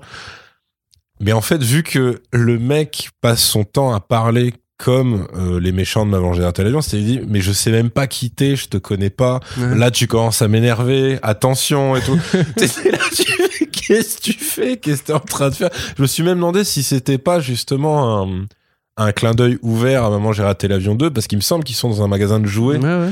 Et vu que le, enfin, la fin de Maman, j'ai raté l'avion 2, c'est euh, dans un immeuble abandonné, mais le truc euh, part pièges, de. les pièges avec des briques. Enfin, tu vois, ouais, c'est ça. Il, leur envoie, il leur envoie des briques dans la gueule. et il, lui, le, conduit euh, d'égout ou, je sais plus quoi. C'est super dur. C'est là concrètement, ouais, lui, elle lui, elle lui envoie ça. Le perso survit parce qu'effectivement, c'est une sorte de de Joe Pesci euh, boosté en fait. Mais concrètement, il se mange autant de trucs dans la gueule, si ce n'est pire. Et puis, enfin ouais, non, il y a rien. Autant, tu vois, quand, quand Spider-Man se mange, tu vois, genre une bombe citrouille euh, à euh, un mètre de lui et qu'après il survit, tu dis Mhm. oui, mais c'est parce qu'il a des super pouvoirs. Autant lui, quand le truc lui explose au pied, tu te dis putain, pourquoi il a juste une trace noire sur le visage? Pourquoi il est pas juste mort ou au moins en train de pisser le sang? Et là, tu fais ah, mais oui, c'est vrai que c'est une série Disney. et donc là, tu dis bon, ok. Après, et en même temps, le moment de semi-folie, on va dire, euh, que, que j'ai évoqué tout à l'heure, qui, moi, en gros, c'est le seul moment qui m'a vraiment rappelé l'esprit euh, du comics que j'ai lu après, c'est euh, sur la patinoire, quand donc ils, en, ils commencent à envoyer toutes leurs dernières flèches avec tout le, c'est vraiment les flèches gadgets de ouf. Donc t'as la flèche aimantée, t'as la flèche avec la le flèche gaz, t'as le truc, et t'as la flèche Ant-Man. et sauf que cette fois-ci, ils visent pas un objet comme sur le pont, ils visent donc euh, euh, le camtar en entier des mecs, qui du coup se retrouvent rapetissés. Donc Kate Bishop pose la question. euh, en fait, que plein de gens pourraient poser à plein de moments de plein de films Marvel Studios, c'est-à-dire, mais du coup, il va leur arriver quoi après? Parce que donc, t'as en fait euh, un troupeau ou, au moins trois mecs euh, des, de la mafia des survettes qui sont qui commencent à gueuler, qui sont en panique et tout. Alors ils sont pas cons, ils ont pas fait un gros plan sur eux. Comme ça, tu peux pas les plaindre. Mais concrètement, t'as Okai qui fait bah je sais pas. Et là, t'as le hibou qui arrive, qui ramasse le mini camtar et qui se casse. Donc vraisemblablement pour en faire un nid ou le bouffer. Et t'as Okai qui fait bon bah voilà, voilà ce qui Voilà, va leur c'est arriver. Et c'est réglé. T'as pas vraiment de... Tu t'as pas... Enfin, c'est là, on retourne vraiment au, au truc qui leur était reproché au tout début, tu vois, de Iron Man 1, de je tire sans me retourner, et puis j'explose un tank, Ouais. et puis Mais ouais, peut-être dans le plus. tank. hein, euh, Oui, il en fait, c'est la dernière flèche qui tire, c'est pareil sans regarder. Explosion, effectivement. Voilà. Effectivement. Ouais. Un truc qui était déjà ridicule à l'époque. euh. Et Mais c'est là le côté Kingpin est un surhomme et c'est pas expliqué, mais c'est pas grave. Euh, oui, bien sûr. C'est pareil pour Hawkeye, tu vois, quelque part, c'est pas crédible de dire que le mec, euh, il parle toutes les langues, il est fort avec toutes les armes, euh, il peut sauter d'un building et avoir le temps de se retourner, de tirer une flèche, de se rattraper, etc. Après, il parle toutes les langues. En gros, il parle le langage des signes par obligation pour lui-même. Oui. Et il parle japonais parce que il s'appelle le pas- c'est Ronin. déjà beaucoup, frère. Mais en 5 ans, il a le eu le temps. toi, tu vas voir, c'est super Il a eu compliqué. 5 ans, monsieur. C'est vrai, t'as raison. Juste pour apprendre à dire à des Yakuza, c'est pour ça que je te Exactement. Shineru. Non. tu es avec nous Bah après, t'as le retour euh, de Florence Pug en. Ouais. Bon, ça, moi, je suis content parce que Florence Pugh. Ouais, sauf euh, pour son accent, quoi. Mais moi, son, bah, ça- si tu veux, c'est un côté. Je comprends que c'est ridicule, hein, mais c'est un côté un peu, je veux dire, charmant de, euh, de série B. Tu vois, c'est un truc que t'as vu c'est la de méchante russe. Tu vois, c'est c'est comme dans Archer, quand il est amoureux d'une de la l'espèce de- d'espionne russe cyborg ensuite. Oui, oui, vois. oui. je me Et que vraiment, la meuf, en fait, c'est pas, elle est pas du tout une russe, mais elle parle avec un accent à couper au couteau. là. Mmh, mmh. Et de voir Florence Pugh, en fait, si tu veux, oui, c'est ridicule, mais je la vois qui s'amuse, en fait. Et vraiment, d'ailleurs, elle s'amuse. euh, Ça, c'est vrai, ouais. Tu vois, je parlais des détails ridicules. Elle fait des macaronis au fromage, là, enfin Ouais. mac and cheese, parce que c'est ce que leur père faisait, leur mère faisait à bouffer dans le début de Black Widow quand ils sont aux États-unis, Ouais, tu vois. ouais. Genre, eh, t'as vu Référence. je crois qu'elle le dit en plus. Ouais, je crois que dit, le personnage dit. Mon- père dit que c'est bon pour toi. euh, Ouais, c'est ça. Voilà. le niveau de référence est éclataxe. Mais tu vois, là, tu, tu la retrouves, euh, voilà, elle est toujours aussi cool. Même si j'ai un problème quand même avec cette scène-là, parce que vraiment, ils, ils disent, en fait, toi, tu vas aimer les deux personnages. Oui, t'as pas le choix. Clairement, les deux, les deux sont super marrantes. Voilà. C'est presque déjà des, des copines, alors que pas du tout. Il y a rien qui justifie une proximité. Et même si Kate, elle est en mode, non, mais genre, je serais pas ta pote et tout. Mais l'autre, en fait, est tellement que dans la gentillesse et que dans les trucs de gag un peu concon et tout. Ouais. Que même leur, enfin, c'est pour ça, donc après, quand on parlait combat, c'est un truc qu'ils utilisent comme excuse ultime. C'est que du coup, leur combat, entre guillemets, c'est presque des, presque des pranks, en fait. C'est-à-dire que c'est le truc de l'ascenseur. Ouais. C'est complètement ça. Je c'est le, le combat, justement. Là, je trouve que c'est triste parce qu'ils le filment, justement, euh, Comme des cases de comics. euh, comme des cases de comics et en plus, comme. euh, bah, tu sais, comme. Enfin, j'allais dire comme dans All Boy, mais qui s'inspirait déjà de cases de comics et, de manga. Et en gros, euh, Daredevil l'a déjà fait, Ouais. tout machin. Et là, t'as une version pour enfants de ce truc qui est ultra gentil. Et tu dis, ouais, tu peux le trouver, euh, comme tu, comme tu dis, tu vois, un peu charmant et tout machin. Et en même temps, tu dis, ouais, c'est quand même bien n'importe quoi. C'est-à-dire que clair. déjà, il y a rien qui justifie que, que, euh, merde, que Yelena euh, n'arrive pas à, même, même par gentillesse, tu vois, n'arrive pas à maîtriser Kate Bishop C'est à ce stade. C'est-à-dire, T'as vraiment des trucs, des coups de chance incroyables qui se passent où tu fais. Et puis ouais, Barton, il lui dit en mode là, il y a Black Widow, une Black Widow qui est arrivée, on rentre dans la cour des grands. Ouais, c'est ça, tout. c'est ouais, genre ouais. c'est super dangereux. Tu fais bah à quel moment c'est devenu réellement super dangereux Puis même, elle a pas spécialement de gadget ou quoi. Enfin, quand tu parlais d'Iron Man 2, quand elle arrive au début, quand elle a sa seule scène de combat dans le film, euh, Natasha, euh, tu vois qu'elle a une technique de combat particulière, Ouais, ouais. un peu de catch avec les, les, les jambes, elle a des gadgets et tout. Là, non, elle met des, elle met des high kicks, quoi. Tu vois, c'est comme tout le monde dans la série, en fait. C'est ça. Il n'y a pas une recherche de style. euh, de Le combat sur le toit pour son introduction, euh, c'est Ah oui, c'est Il est compliqué. rincé, hein. Il est rincé. En plus, c'est du fond vert, ça, à tous les coups. Non, mais même sans le faux vert, le- le- sans les problèmes de fond vert, les- les- la façon dont c'est coupé, où du coup il y a rien qui est lisible, c'est les chorégraphies du coup sont sont bah, sont, euh, sont hachurées donc euh, bah éclatées. C'est c'est vraiment hein, une enfin c'est c'est là où je me suis dit mais attendez les, les bastons dans le MCU euh, il y a quand même eu certaines personnes qui ont fait des bonnes choses des choses qui se laissent regarder et là tu fais Ah ouais, ouais. et là tu te dis mais Bah, où sont passés des chorégraphes? a David Letch, notamment, qui avait chorégraphié les combats de Winter Soldier. qui ouais. sont dix fois au-dessus de ce truc-là, quoi. Où Justement, où chaque personnage a sa technique à lui ou à elle. Euh, quand le Winter Soldier, tu sais, il combat, d'abord il sort les flingues, puis il a plus de flingues, après il prend son Mhm. couteau, il le lâche et tout. Là, c'est très faible, quoi. C'est juste un. un Mais tu, comprends, combat- tu, pied, comprends, mais tu comprends à peine où se situent même les personnages les uns par De rapport toute aux façon, autres. quand T'as- ils commencent à être quatre, même s'ils sont jamais réunis, parce que tu sens que niveau mise en scène, ils pouvaient pas gérer un affrontement à quatre. Donc en fait, ils sont trois plus un en général qui est suspendu. C'est déjà illisible en fait. C'est déjà un truc où tu te repères au costume et genre super triste de devoir suivre une baston comme ça, surtout quand la baston elle est illisible pour de mauvaises raisons. C'est-à-dire qu'il n'y a pas de c'est pas un problème de shaky cam et où la chorégraphie serait en fait bonne si t'éloignais la caméra. Là, c'est juste que c'est brouillon tout le temps. Parce que oui, parce que parce qu'un mec a eu la flemme euh, de se dire bon bah voilà, Ouais. on va essayer de prendre vraiment du temps pour euh, planifier cette scène qui arrive quand à tel moment et tout. Ce qui fait d'ailleurs que quand euh, Yelena dit à, dit à Kate Bishop bah mais pas du tout, j'ai pas essayé de te tuer. En fait, j'étais resuspendu au fil parce que tu me gênais. Et tu fais, ah oui, bah, c'est peut-être ça qu'elle a fait. Qu'est-ce que j'en sais? Moi, de toute façon, j'ai juste vu un truc où voilà, il y avait des coups qui partaient. À un moment, voilà, il y a Echo qui arrive. Ok, enfin. Là, elle fait pas son numéro de claquette, donc t'es déçu. En plus, elle euh, fait même pas. C'est vrai que j'ai cru qu'elle allait, partir en saut à l'élastique. Et même pas. Enfin, juste, elle arrive, elle fait son tu- énième regard vénère. avec le, le fil justement suspendu, tu pensais que là, elle allait prendre son monocycle pour Bien faire sûr, du jonglage. bah, Bah, c'est ça. ouais. Ou alors qu'elle allait y aller en courant sur le fil, tu vois, mais au moins faire un truc. Là, non, non, c'est juste, elle a l'air énervée et tout. Kate, Bah. effectivement, se fait éjecter très vite. Et après, t'as les plans rapprochés entre euh, Okai et Yelena qui euh, cagoulait encore.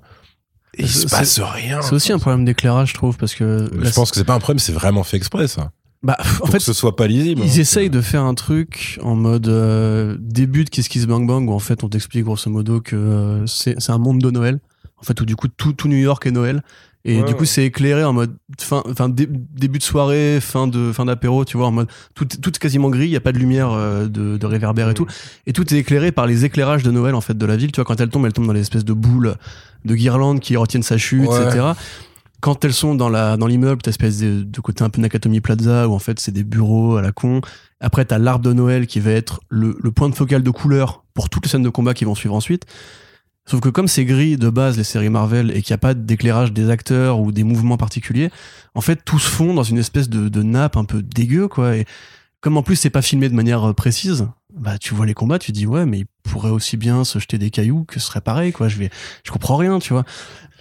Je veux voir cette série où ils jettent des cailloux. Bah il y a t'as dans euh, dans Daredevil quand euh, Bullseye MDR euh, jette des espèces de petits de petits boules de cristal à Daredevil au loin, c'est tout aussi ridicule.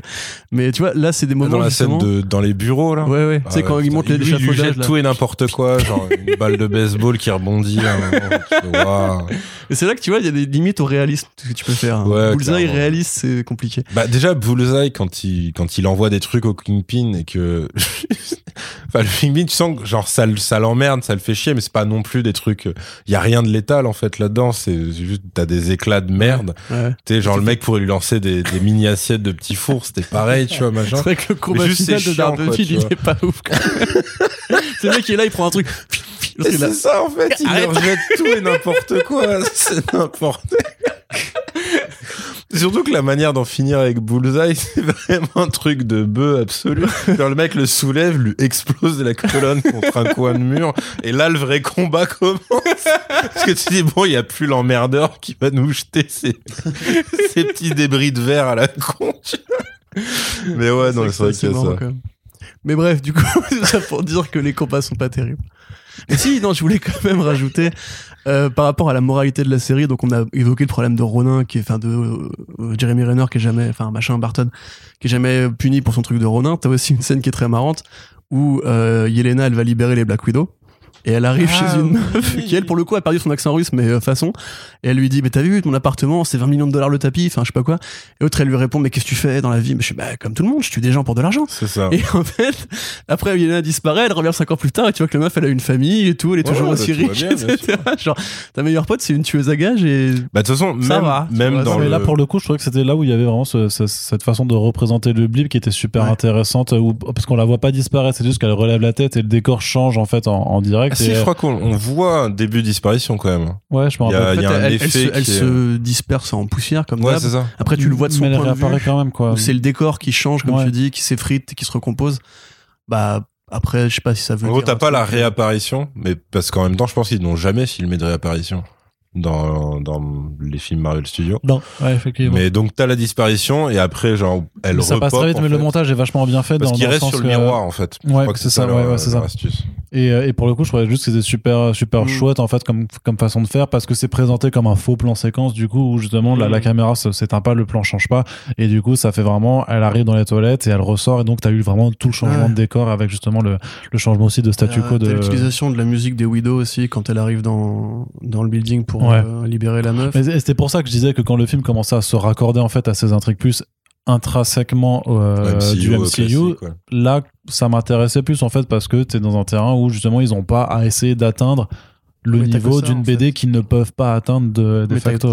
Enfin, cite-moi un, un autre exemple dans ce cas-là. Enfin, t'as que ça en fait de, de vrais liens avec le reste du MCU. Bah non, t'as euh, Kate, pourquoi elle admire Hawkeye et tout. Ouais, en fait. ouais, Ah, l'introduction, ouais, l'a pas- l'introduction, On ouais. n'a pas évoqué la première personne de la série. L'introduction, le, le- le fait que, enfin, la, la façon dont euh, bah, euh, Eleanor, donc Vera Farmiga, moi, c'est qu'on n'a pas du tout mentionné euh, Tony Dalton qui fait Jack Duquesne, tu vois, mais l'introduction de son personnage et tout ça, c'est c'est des personnages qui, eux, n'essayent pas de, de, se de se raccorder à une BD forcément ultra connue Ouais. et qui sont des personnages qui, bon, alors, forcément, ont tous leurs écueils par rapport à leur version BD, mais qui restent du coup des personnages de Marvel Studios, de l'univers Marvel Studios. Mais la première scène dans l'enfance de, de Ken Bishop, ça m'a fait penser un petit peu à la scène qui ouvre BVS, où tu vois Ben Ouais. Affleck qui de Mmh. loin oui, voit c'est, le c'est, oui, Zod. oui, oui, c'est. Et t'as ce oui. côté à hauteur d'homme des, des Ouais, combats de ça. dieu entre guillemets bon de dieu en l'occurrence c'est, c'est un clampin avec un arc mais euh, c'est plutôt bien fait ça je trouve Pareil, le, le setting est sympa. D'ailleurs, ils ont, ils ont recyclé la girafe de WandaVision dans la chambre de, de Kate Bishop. Merci pour les vidéos easter eggs, c'est incroyable ce que j'ai- ce que j'apprends comme truc. Euh, par contre, tu vois, tout le côté, c'est encore une fois la famille parfaite avec le daron super sympa, etc. Mon père est Le mort, problème je vais riches, apprendre le hein. combat. Non, mais c'est un truc de ouf. Et par rapport au truc Mais de Jacques Duquesne, quand même, Qui est désavoué après, hein. Parce que du coup, c'est euh, Oui, à cause son du père daron était, en qui fait, un sont surendettés ouais. euh, auprès du Kingpin, en fait. c'était un corrompu qui travaillait avec le caïd, quoi. D'ailleurs, c'est, tu vois, Pas forcément. Enfin, ils disent c'est peut-être après sa mort qu'il Ouais. avait des Ouais. dettes et que c'est peut-être la daronne du coup. C'est la daronne qui allait voir le caïd pour lui dire éponge mes dettes et je en ferai ce que tu veux. euh, Et le voilà. rembourse au centuple et tout. Voilà. Mais ça, par exemple, tu vois, tu parlais de la, de ce qu'ils peuvent récupérer de la série Netflix. Ouais. Là, quand même, on t'explique que le Kaïd, il est là depuis super longtemps. Alors Ouais. que grosso modo, dans l'univers de la série Netflix, il apparaît un peu du néant, euh, comme ça, tu vois, genre entre Avengers. Ouais, mais c'est 1 pour, et c'est 2. pour ça que je te dis que c'est pas forcément. C'est ils reprennent les acteurs et le personnage, mais pour moi ils reprennent pas forcément le passif derrière. hein. Non, mais c'est possible. Bah après, de toute façon, ça poserait des problèmes parce que je pense des persos. Ils ont comme pas envie de faire de la pub à Netflix, hein, de toute façon. Alors déjà, ouais, il y a, il y a ça, businessment parlant, c'est vrai qu'il y a ça aussi. Et des personnages qui potentiellement pourraient les intéresser, tu vois, concrètement, euh, moi je pense à Jessica Jones ou euh, Luke Luke Cage, ouais. Luke Cage, en fait, ça pose un souci. Autant tu peux t'en foutre complètement euh, de la meuf qui jouait euh, également euh, l'intro de Civil War et tout, et qui est en fait la méchante dans Luke Cage. Gros, c'est la même actrice, Renoir. Ok. C'est celle qui alpague Tony Stark. Ah, oui, oui, Voilà. Et en gros, ça, tu t'en fous, tu Mm. vois. Tu peux dire, c'est pas grave. Par contre, Mahershala Ali, c'est déjà plus compliqué. C'est clair. Ouais, mais il est mort. Ouais, mais en Quand gros, c'est, toujours le même truc. Si, si, est-ce que ça devient une contrainte scénaristique nulle de se dire, je veux faire exister Luke Cage avec cet acteur, mais il faut, attention, il faut pas qu'il croise Blade parce que sinon, tu vois, c'est juste chiant, en fait, de gérer une fiction Franchement, comme je, ça. je pense qu'ils s'en les couilles, à mon avis. Enfin, ce qui est dommage, que c'est. Ou alors quand ils vont dire Marshall Ali, maintenant il a euh, des lunettes noires et un grand manteau à la Matrix. Non, mais vraiment, vraiment, le truc, c'est qu'en termes de décor, euh, s'il a pas la même coupe de cheveux, pas, la même, pas les mêmes contours et tout ça, Ah, là, ça fait vraiment bizarre. Même pour la suspension d'incrédulité normale, tu vois, ça fait bizarre. Franchement, franchement, franchement, tout le monde aura oublié Luke Tout le monde aura oublié, ouais, c'est ça. Ah, je vois. Puis les gens sont Peut-être, peut-être, mais peut-être, hein. Tu vois. Enfin, en plus, c'est dommage que c'est quand même le, le meilleur personnage de la série Luke Cage, euh, Cottonmouth. Mais tu vois, c'est un premier vilain. Il se fait chlasse au, au bout de cet épisode. La série, elle a été annulée assez vite quand même. Là, ils reprennent Kingpin et Matt Murdock parce que c'est horrible ce que je veux dire, mais c'était un peu la seule vraie série des trois, des quatre en fait. Ouais, bien sûr. Parce que Jessica Jones, il y a eu, ouais, il y a eu un Là, bon. Il y a tronc. une saison, il y a eu Ouais. une saison Ouais, il y a eu un bon stylée et après ça s'est effondré. Après, à la limite, Punisher, il y a une première saison qui est assez normale pour moi. Mais la- la nulle, deux est pas- Je suis sûr, ils le ramèneront pas. Enfin, franchement, Ah non, par contre, je pense que c'est impossible, enfin, vu leur configuration actuelle, qu'ils le Ouais. ramènent, parce que si tu le ramènes en essayant de l'édulcorer pour l'intégrer, C'est super étrange. Et même Jordan Berntal, ça va être tellement bizarre de le voir en étant gentil. Mais non, non, genre, non, c'est pas pas possible. possible. Non, non, c'est pas possible. Non, mais vraiment, ça pose. John Bernthal. Moi, je trouve que la Bah, série. c'est-à-dire, tu peux le voir gentil en interview. Ouais. Mais en fait. Il parle d'Alain Chabat et de ouais, sa ouais. vision de la vie et tout. Mais ça s'arrête là. Enfin, c'est très compliqué. je Ouais, puis de quand tu te ça. rappelles quand même des combats, parce que moi je trouvais que la série Punisher était trop gentillette malgré tout par rapport à ce que peut être Ah le bah, personnage. Mais t'avais quand même le, je me rappelle là du combat final contre Russo quand il lui éclate la tête sur le C'est verre. ça, et il tout le ça, défigure volontairement. C'était Enfin, ultra violent dans, quand même, même feront un film Punisher No Way Home où t'auras Et Dolph. Lundgren et Thomas Jane qui vont revenir à travers des portails. Et tu oublies euh, le troisième que tout le monde oublie à chaque fois. il s'appelle? Sullivan Stapleton, je crois. Plus Celui qui est le, s'appelle. Ouais, le mec qui joue dans la série Rome, là, comment il s'appelait, C'est putain ça. Bref, qui fait le bras droit du Warzone, méchant. ça, Ray. Stevenson Ray Stevenson Ray Stevenson. ouais. Ouais, c'est Je Stapleton, c'est ça, ok, d'accord. Euh, je confonds les, les, les Machinton. Mais du Non, coup, mais ouais, grosso voilà, mo- grosso modo, pas le ramener, c'est-. Non, Punisher, je pense que c'est vraiment trop compliqué. Bah, à, à moins qu'il commence à faire une ligne Marvel Studios Max, quoi, grosso modo. Tu non, vois, ils peuvent euh, pas parce que. en- Bon après non, il y a un truc qu'il faut dire, c'est qu'au final la série euh, euh, d'animation un peu euh, complètement barrée qu'ils ont fait. Tu sais, je t'avais dit Modoc dans le truc sur Harley Quinn que c'est un peu euh, Modoc? Modoc. Modoc, c'est sur Hulu. Ouais. Ouais, mais c'est pas, c'est pas canon, hein, Mondo. Oui, mais en fait, au point où ils en sont, en fait, ils font tellement ce qu'ils veulent, ils peuvent euh, se dire bon, vous savez quoi, il y a une demande en fait pour des trucs un peu plus hardcore. On venait, on les bazarde sur Hulu et on voit ce que ça, ce que ça donne. Ah, Ça- bah, non, explique-lui parce que je peux pas, moi. J'ai pas envie de lui briser le cœur à cet enfant. hein. en fait, Modoc, ils l'ont fait, mais c'est quasi sûr qu'il y aura pas. Bah euh, bien sûr. Il y aura pas d'utilisation et Kevin Feige avait déjà castré le projet Defenders que devait faire Hulu en, a- en niquant deux des, des quatre séries qui devaient être faites, dont le Kevin Smith de, le, pardon, le Word Dog de Kevin Smith. Ah, Tu vois, il a dit non, ça, ça arrivera pas. Et là, euh, Hitmonkey, quand tu vois la promo qu'ils font dessus, c'est-à-dire rien, c'est quasi sûr qu'ils vont la, cla- la claquer en, en une saison, quoi. En fait, Mhm. Kevin Feige, s'il a pas la main sur le projet, grosso modo, rien n'existe. Elstrom, ils l'ont dégagé. Ils ont quasiment tout dégagé, en fait, ce qui avait Ouais, été mais fait Elstrom, ça a jamais marché parce que c'était Ouais. nul. Non, non, mais Elstrom, de toute façon, j'avais fait, j'avais fait un, je sais plus si c'était sur mon ancien compte Twitter ou sur celui-là, j'avais fait un récap du, du projet où en fait, très rapidement, même la mention de Marvel a disparu de Ah oui, toute ouais. la promo du projet, mais en fait, depuis très très au Ils ont début. en fait. Marvel's Elstrom, quoi. C'est ça, ouais, c'est ça. euh, Bah, non, parce que moi je dis ça, si Echo, c'est, euh, tu vois, censé être, euh, Jongleuse. euh, non, justement, un truc euh, sombre J'y crois pas. dans la ville de New Ouais, York, ou ouais. machin, et si effectivement leur version de Moon Knight c'est censé être ça, je dis, moi Moon Knight je veux bien parce que ça se voit qu'ils veulent jouer vraiment sur le côté euh, limite un Batman, peu mystique, Batman euh, du truc. Euh, les autres, je vois mal en fait, euh, à part faire d'autres séries pour enfants, mais avec des gens qui ont pas de super pouvoir. Enfin, en fait, comment tu utilises Daredevil et le Kingpin dans une configuration où bah tu peux pas parler de, de drogue dure, euh, de, de meurtre, tu peux pas montrer de sang, tu peux pas montrer de sexe. Tu, en fait, tu peux pas faire grand chose pour un- parce que des univers comme ça, euh, l'équivalent de- du spectacle ou des super pouvoirs, bah, c'est le côté un peu dur, euh, Ouais. réaliste en Ouais, fait. bah ouais, ouais. Si tu t'interdis de faire ça, en fait, c'est pas seulement le Punisher que tu t'interdis, c'est aussi l'exploitation de certains arcs Bah oui, Karen Page qui, passe, qui part dans le porno et qui chope le sida, c'est sûr que ça va être compliqué sur Disney+. hein. Voilà, tu vois. Mm. Mais, non, mais ce que je veux dire, c'est que très même, bien. Non, Personnellement, non, mais- bien sûr. même si, si par exemple on te disait voilà euh, tu n'as pas vu les séries euh, les saisons de Daredevil Netflix et tu découvres le Kingpin comme ça. Genre est-ce que toi t'as envie de le revoir concrètement?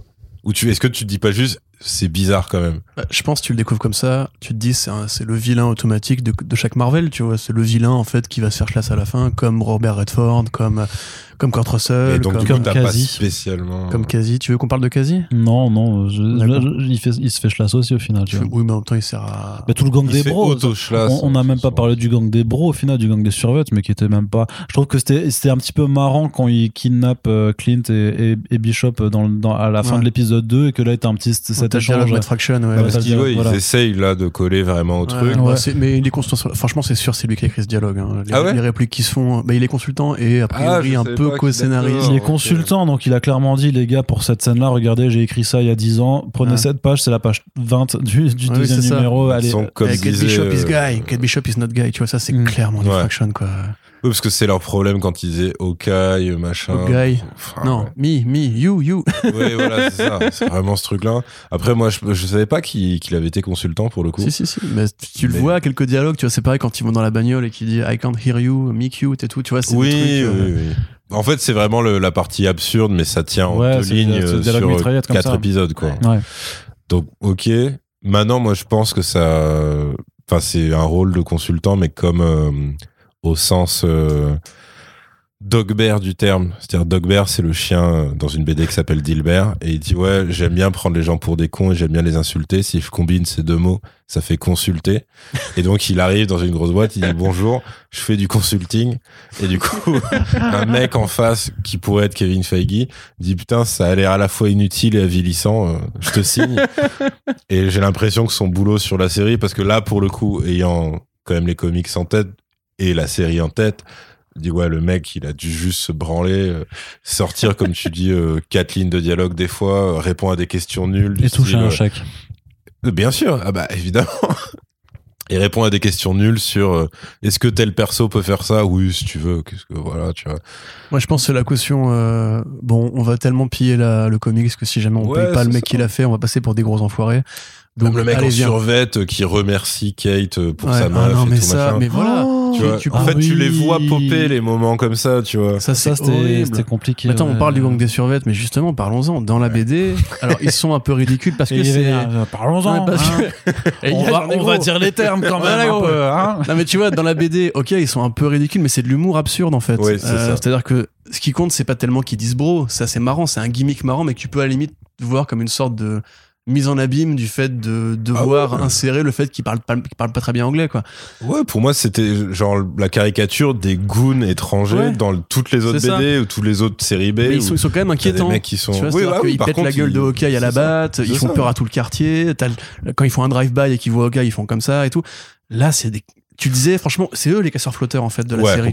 C'est-à-dire que c'est euh, c'est vraiment eux qui justement représentent le côté c'est des vilains ridicules et comme on est Disney et qu'on aime bien les vilains ridicules on va en faire des peluches où ils sont tous sympas ils font des références à Run DMC ils font des références au Soprano donc en fait à tous les mecs qui porté un, un survêt leur Après, c'est pas les trucs qui m'ont plus dérangé, leurs petites références, ouais, sur la pop culture, sur les chanteurs ou les séries télé, tu sais, parce qu'ils kiffent. euh, je sais c'est plus. Imagine Dragons, enfin, franchement, là, les vannes Ah sur oui, Imagine ça, Dragons. évidemment ça me pour fait- toi oui t'es- Mais t'es moi, j'aime bien en plus. Imagine Dragons. et moi je suis fan de les euh, Sopranos si tu veux et c'est vrai que c'est un peu lui Mais ça avec finit sur euh, Maroon 5 au final. c'est ça qui a sauvé le coup. C'est très bien, Maroon 5. très bien ouais I got the Mais par contre, on disait tout à l'heure, euh, Maman, j'ai raté l'avion 2, les Ouais. briques, les trucs. Mais en fait, euh, on est des oufs. Ils ont une scène comme ça. Ouais, bah oui. Depuis la fenêtre oui, de la part de Kate et tout. ouais, ouais, ouais. Où ça lance, genre, ils essaient de lancer des molotovs. Enfin, tu sais, tu te dis, c'est pas, en fait, c'est pas des vrais gangsters, ça, tu vois. Genre, il y a un clair. énorme souci. C'est clair. de- Même ils ont, ils ont des ils ont des noms, je crois que c'est Yvan, euh, machin et tout. Alors que je crois que dans la BD, tu me corrigeras si je me trompe Arnaud, mais ils ont pas de nom justement. Ils s'appellent tous bro. Ils s'appellent bro entre eux. Tous, justement, tout le d'où- le Là, ça, c'est repris un peu, mais c'est surtout le truc de la camionnette Trust a Bro. Ouais. Mais c'est moins repris parce que pareil, je pense que, en fait, je pense que l'énorme problème de cette série, c'est que les mecs qui l'ont faite ne voulaient, enfin, n'avaient pas forcément euh, l'envie de s'amuser euh, à ce point, en fait. Et que t'as juste euh, un cahier des charges qui est plutôt euh, truc très classique. Alors que ouais, tu, enfin, même sur, quand tu vois la gueule des mecs, leur façon de parler, enfin, la totale, Ouais. tu vois, Echo, elle aurait pu être consternée à chaque fois qu'elle leur parle. Là, en fait, t'as juste un rapport hiérarchique qui est très basique. Et en plus, elle passe par son intermédiaire à chaque fois. Donc, euh, Et puis ça colle limite pas quoi. Je veux dire, si, si, ce- si ce mec-là bosse pour le Kingpin, et franchement, il y a un énorme un souci. truc tu par vois, rapport au traitement de la mafia. Rappelle-toi dans Daredevil avec euh, comment il s'appelait son bras droit là, mais qui se fait buter euh, le, mec qui le trahit. par Karen Page. Non, le mec tu sais la lunette là. Ah, Euh, oui. Qui faisait très euh, vilain macronien. euh, Ouais, ouais, ouais. euh, comment il s'appelait non, j'ai plus. Bah, son meilleur pote, voilà, son bras droit, son sauce et tout. Lui qui justement incarne ce côté truand, super organisé, méthodique, carré et tout. Ah non, là, il a, là, il a des brutes en survêt. Mais oui, Tous mais le même survêt. Donc, en plus, ils sont ultra identifiables. Enfin, Là, c'est des vilains de Nintendo, quoi. Je veux dire, c'est les mecs, ils sont, ils sont pas crédibles, ils sont pas menaçants et tout. Et vraiment, le moment où je te dis, la scène où il parle dans le Clément Trust Bro, où il te parle en fait de tous les personnages qui ont déjà porté un survêt dans leur vie. Donc il dit, eh, le survêt de Run DMC, parce qu'ils t'ont mis la musique de Run Oui, DMC. Alors là, je pense que c'est vraiment Kevin Feige qui a dû mater The Night Before de Seth Rogen et qui a dit, eh, c'est marrant, il y a ce moment-là où il chante le morceau de Noël de Run DMC. D'ailleurs, t'as aussi une référence quand ils sont sur l'espèce de gros piano, là, euh, dans l'épisode 6. qui Tu vois, où ils marche. font, ouais, où ils te font après, là, c'est Kanye West, tu vois, ils te font Ouais. Runaway. Euh, ce qui Pour moi, c'était bon. Shazam. Ah, Kazam, tu veux dire Non, Shazam. Shazam. Le film de merde, là, avec euh, le grand Ouais, ouais. Il y a un moment, Ah, le gag, euh, voilà. Bon, moi, je, sais même pas si Kevin. Feige était en mode euh, old school euh, à ce point-là, ou s'il a juste vu Shazam. Tu penses qu'il regarde les films des autres? Ouais, je pense. Le pire, c'est que je pense que ouais, mais mais genre en, en se masturbant, tu vois, frénétiquement. Il n'y arriverait pas. On fait tellement mieux que ça. Tu l'as vu Joker, il s'est endormi, lui, il a dit. Mais... Et par contre, ça, nul. non. ouais. Là, il a dû casser sa télé. Putain, on n'a jamais fait tout. Ça et tout. Mais du coup, tu vois, la gags. c'est les séquelles rigolos, comme tu disais euh, encore Ouais. une fois en off. Parce que t'en as déjà plein dans, dans le truc avec les larpers, là, enfin les mecs qui font du cosplay. Oui, il faudra, oui, faudra revenir sur eux aussi. Ce qui fait qu'en fait, dans la série, à part, même, même Jacques Ducoin, au final, à la fin, ça devient un séquel rigolo. Complètement. Le Swordsman, c'est. Euh, ça devient le clochard à la fin de Maman j'ai raté l'avion 1. mais, en, mais en version riche, du coup. Donc, c'est un mec gentil avec une épée Ouais. qui combat des méchants. C'est ça. et qui potentiellement va serrer la keuf Renoir qui est une euh, cosplayeuse. Ouais. Mais juste cette scène, n'a- cette scène n'ayant pas de fin. Vera le Farmiga, saura ça, quand jamais. même. c'est- Bah, c'est vrai Il qu'à un moment- Alors, en même temps, le c'est pauvre. déjà tellement bizarre quand il revient de prison et qu'il n'en veut à personne. Alors que techniquement, sa future femme. Mais même quand, quand il se fait embarquer, ou qu'il dit Je comprends très bien, ma chérie, j'aurais Oui. fait pareil à ta place, Oh t'as raison d'avoir appelé les poulets. C'est incroyable. Enfin, C'est trop sympa. Alors qu'en même temps, le mec, il entend du bruit derrière un mur, il a dégainé un sabre contre Hawkeye, tu vois.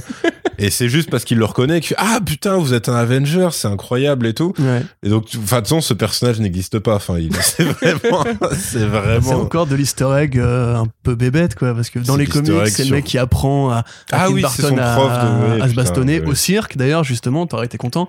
Bah ouais. Euh, ouais, ouais. Qui a des fois un vilain, des fois un héros, qui épouse une princesse euh, Skrull dans mon souvenir. Enfin, il y a un truc très compliqué avec ce personnage-là. Mais là, en fait, grosso modo, au début, on me dit ça va être à la Iron Fist en mode genre c'est le boss du business qui est le méchant. Et en fait, ça te fait une sorte de twist un peu pété où en fait, non, mais lui, il a vraiment rien à voir Ah, avec ça. vraiment, ouais. Lui, il voulait juste se marier avec la daronne en mode ça, euh, tranquille. c'est ça, euh, genre, avoir juste un mec, un pauvre mec amoureux qui aime bien les objets d'art. en gros, ça s'arrête qui aime bien les épées, les, les enchères un peu secrètes où il achète du ça. gear de super-héros. euh.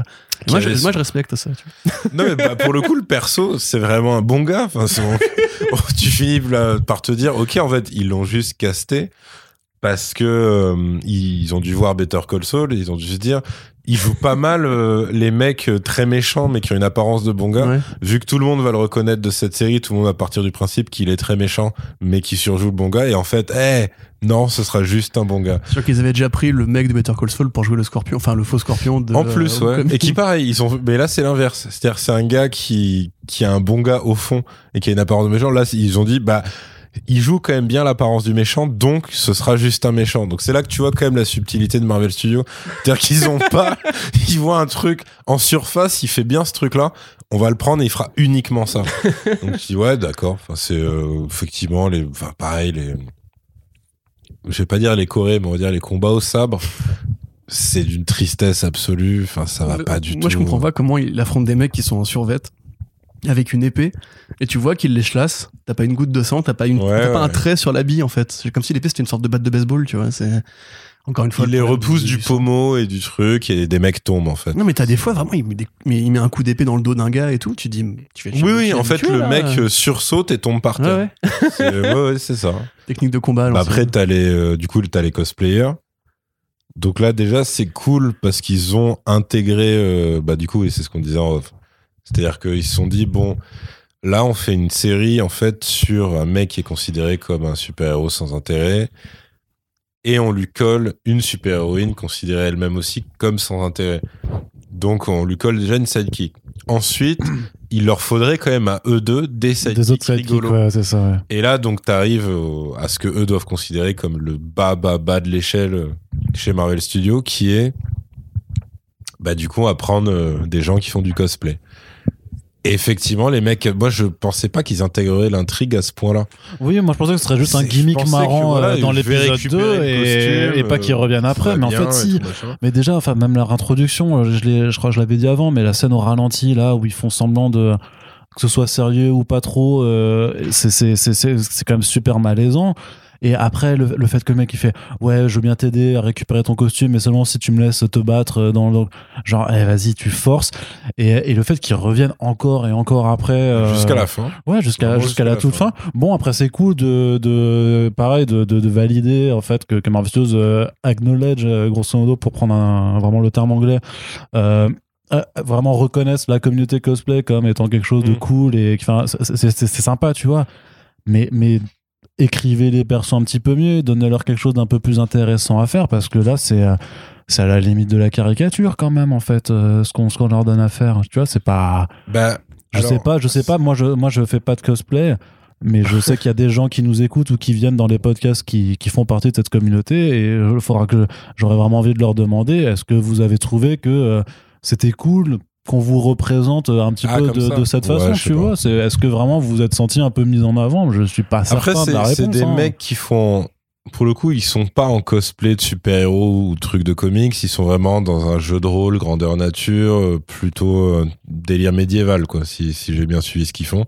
Et du coup, moi, en fait, ça m'a direct fait penser à un film qui doit dater, je pense, d'il y a euh, plus de dix ans maintenant. Qui s'appelait, en français, ça s'appelait Les Grands Frères et c'était Role Models euh, en VO. C'était avec Paul Rudd et euh, le mec qui fait Stifler dans les American Pie. Ok.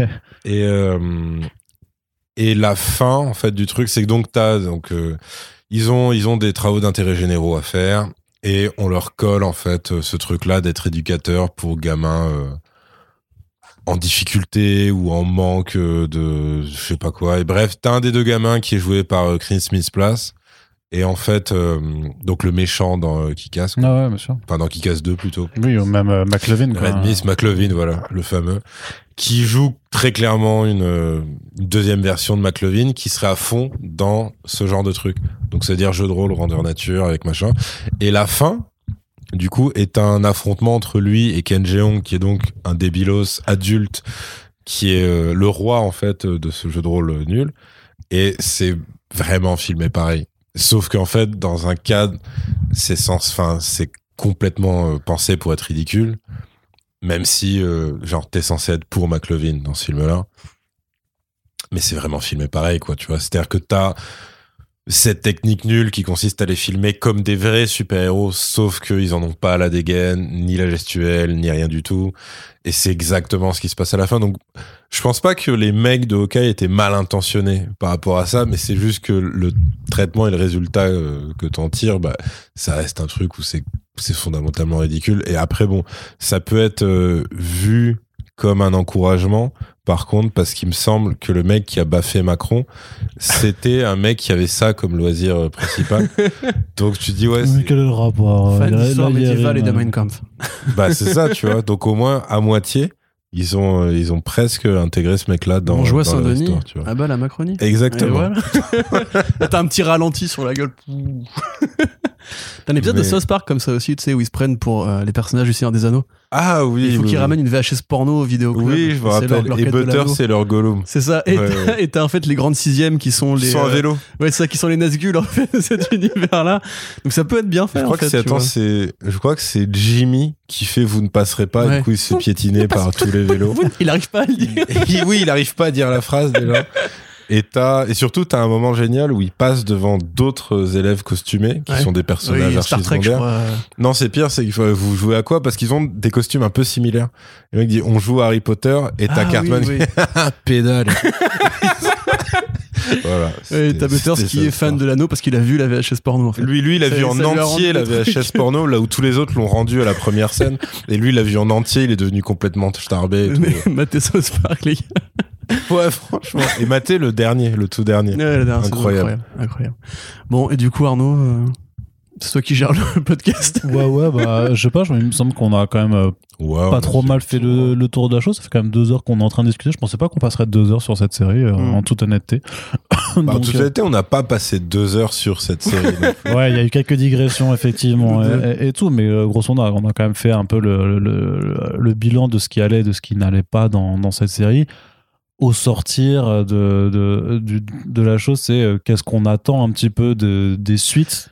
Sinon, attends, il y a un truc que j'ai Oui. toujours pas capté. Oui, pardon. Pourquoi Vera Farmiga engage Yelena pour tuer Hawkeye Surtout que c'est normalement c'est pas elle parce qu'on avait vu à la fin de Black Widow que c'était justement la, Oui, la- comment, la- la- comment, ouais, comment l'autre s'intègre euh, tu vois. Mais ça, ouais. ça je sais pas si c'est des, euh, des problèmes de tournage et d'écriture qui, aussi pour qui ça se sont pas répondus ou je sais pas. Mais c'est vrai que c'est un petit peu particulier parce que tec- techniquement à la fin de Black Widow on voit très bien que c'est euh, Julia je sais plus quoi là ouais, qui tend la photo. qui lui montre et qui lui dit regarde c'est à cause de Hawkeye que euh, Natasha est morte donc clairement Donc l'autre euh, n'ayant ni la télé, la gueule, ni ouais. les journaux, ni internet, ni truc, dit bah oui, c'est forcément à cause de Hawkeye qu'elle est morte, ma Ouais. sœur.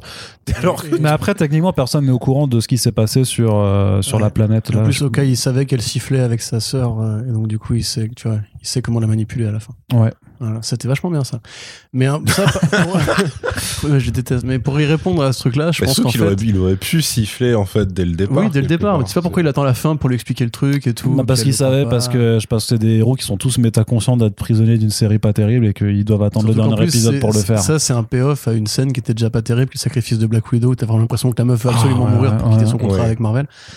Bon, hein, après, on va pas discuter du De toute façon, procès. la- T'as la séquence- Renner qui incarne Disney qui fait non reste reviens Reste, De toute façon, la plaît, on te fait un séquence- film pour toi. reviens reviens qui la disait le séquence sur glace, euh, enfin entre Yelena et, et Hawkeye, c'est, enfin c'est vraiment triste quoi, parce que tu. Sais, Bah, y a pas déjà, tu, tu l'as déjà vu dix mille fois dans plein, plein d'autres œuvres, que ce soit films, séries, BD, tout ce que tu veux. Mais là, c'est juste que t'as un des deux personnages qui veut pas lâcher euh, la preuve en fait que ce qu'il dit est vrai. Et du coup t'as l'autre qui se met à genre à faire durer la mise à mort mais qui est nulle. Enfin c'est à dire elle sort une matraque mais qu'est-ce que tu fais que concrètement concrètement qu'est-ce que c'est que ce move tiens tiens tiens avec Jérémy Renner qui est là. Ah ah non. Genre t'es vraiment je vais te tuer jusqu'à ce que tu meurs. Ça me rappelle vraiment, tu sais, il y a- c'était un, je sais pas si vous l'aviez vu, c'était un, un- un faux film d'horreur, enfin un faux court métrage d'horreur qui était sorti euh, ouais, en 2008, qui s'appelait, euh, je crois, euh, Le crime le plus abominablement long avec l'arme la plus, la plus inefficace du monde, où c'est en fait un type qui, qui essaie de tuer quelqu'un avec une cuillère, une, une- une petite cuillère, et du coup, et t'avais une voix off qui, qui commentait en disant ouais, and he strikes again and again and again and again, et tu vois le type en fait qui, qui constamment est poursuivi par la même personne qui le tape à coups de petites cuillères comme ça. Et ça fait vraiment un gueule pendant pendant 5 minutes et tout c'est absolument génial. Donc allez sur je crois que c'est sur YouTube que vous pouvez le voir quoi mais euh, ouais ça, ça me rappelle un peu Il y a également un quoi, épisode de. South Park où Cartman veut faire disparaître Kyle et il commence à le- il l'emmène sur une barque où Oui. ils mettent la Ah musique oui, du oui, parrain oui, 2 oui, en plus quand- pour la mort de Fredo ou je sais plus Ouais. et en fait euh, il commence à le tabasser sur le crâne et sauf que l'autre fait mais qu'est-ce que tu fais? Il fait bah en fait j'ai qu'une batte en mousse donc ça va probablement prendre plusieurs jours mais je suis en train de te tuer et tout. mais enfin non voilà ce truc là attends, et aussi l'autre épisode de South Park. Les gens vont adorer South Park. Où t'as Butters qui dit Je suis professeur KO. Ah, et je vais détruire le monde en, en ensevelissant le monde sous l'eau. Et il ouvre le robinet de son jardin. oui Et ça fait couler de l'eau. Et il dit Il y en a pour combien de temps et tout. Et en fait, ça fait une pauvre mare de flotte pourrie. Mais là, en fait, t'as as quand même ce, enfin, cet échange qui est raté, qui en plus absout Okai pour un truc qu'il n'a jamais fait, c'est-à-dire qu'il a jamais tué volontairement euh, Natasha Romanoff. Mais euh, dans, dans le même temps, enfin, la série l'a l'a pardonné pour des trucs ultra graves en fait juste avant. Et là, t'as juste une gogole qui arrive, qui fait ouais, t'as tué ma sœur, alors que le monde entier lui dit non, franchement non. Enfin, c'est- c'est- c'est-à-dire que même quand, tu quand, euh, quand Kate essaie de lui expliquer, tu vois, enfin, c'est vraiment, enfin, là, pour le coup, c'est des dialogues sous la contrainte parce que si Kate est trop explicite, bah, ça foire, euh, en fait, Yelena, je vais juste rentrer chez elle, quoi, tu vois.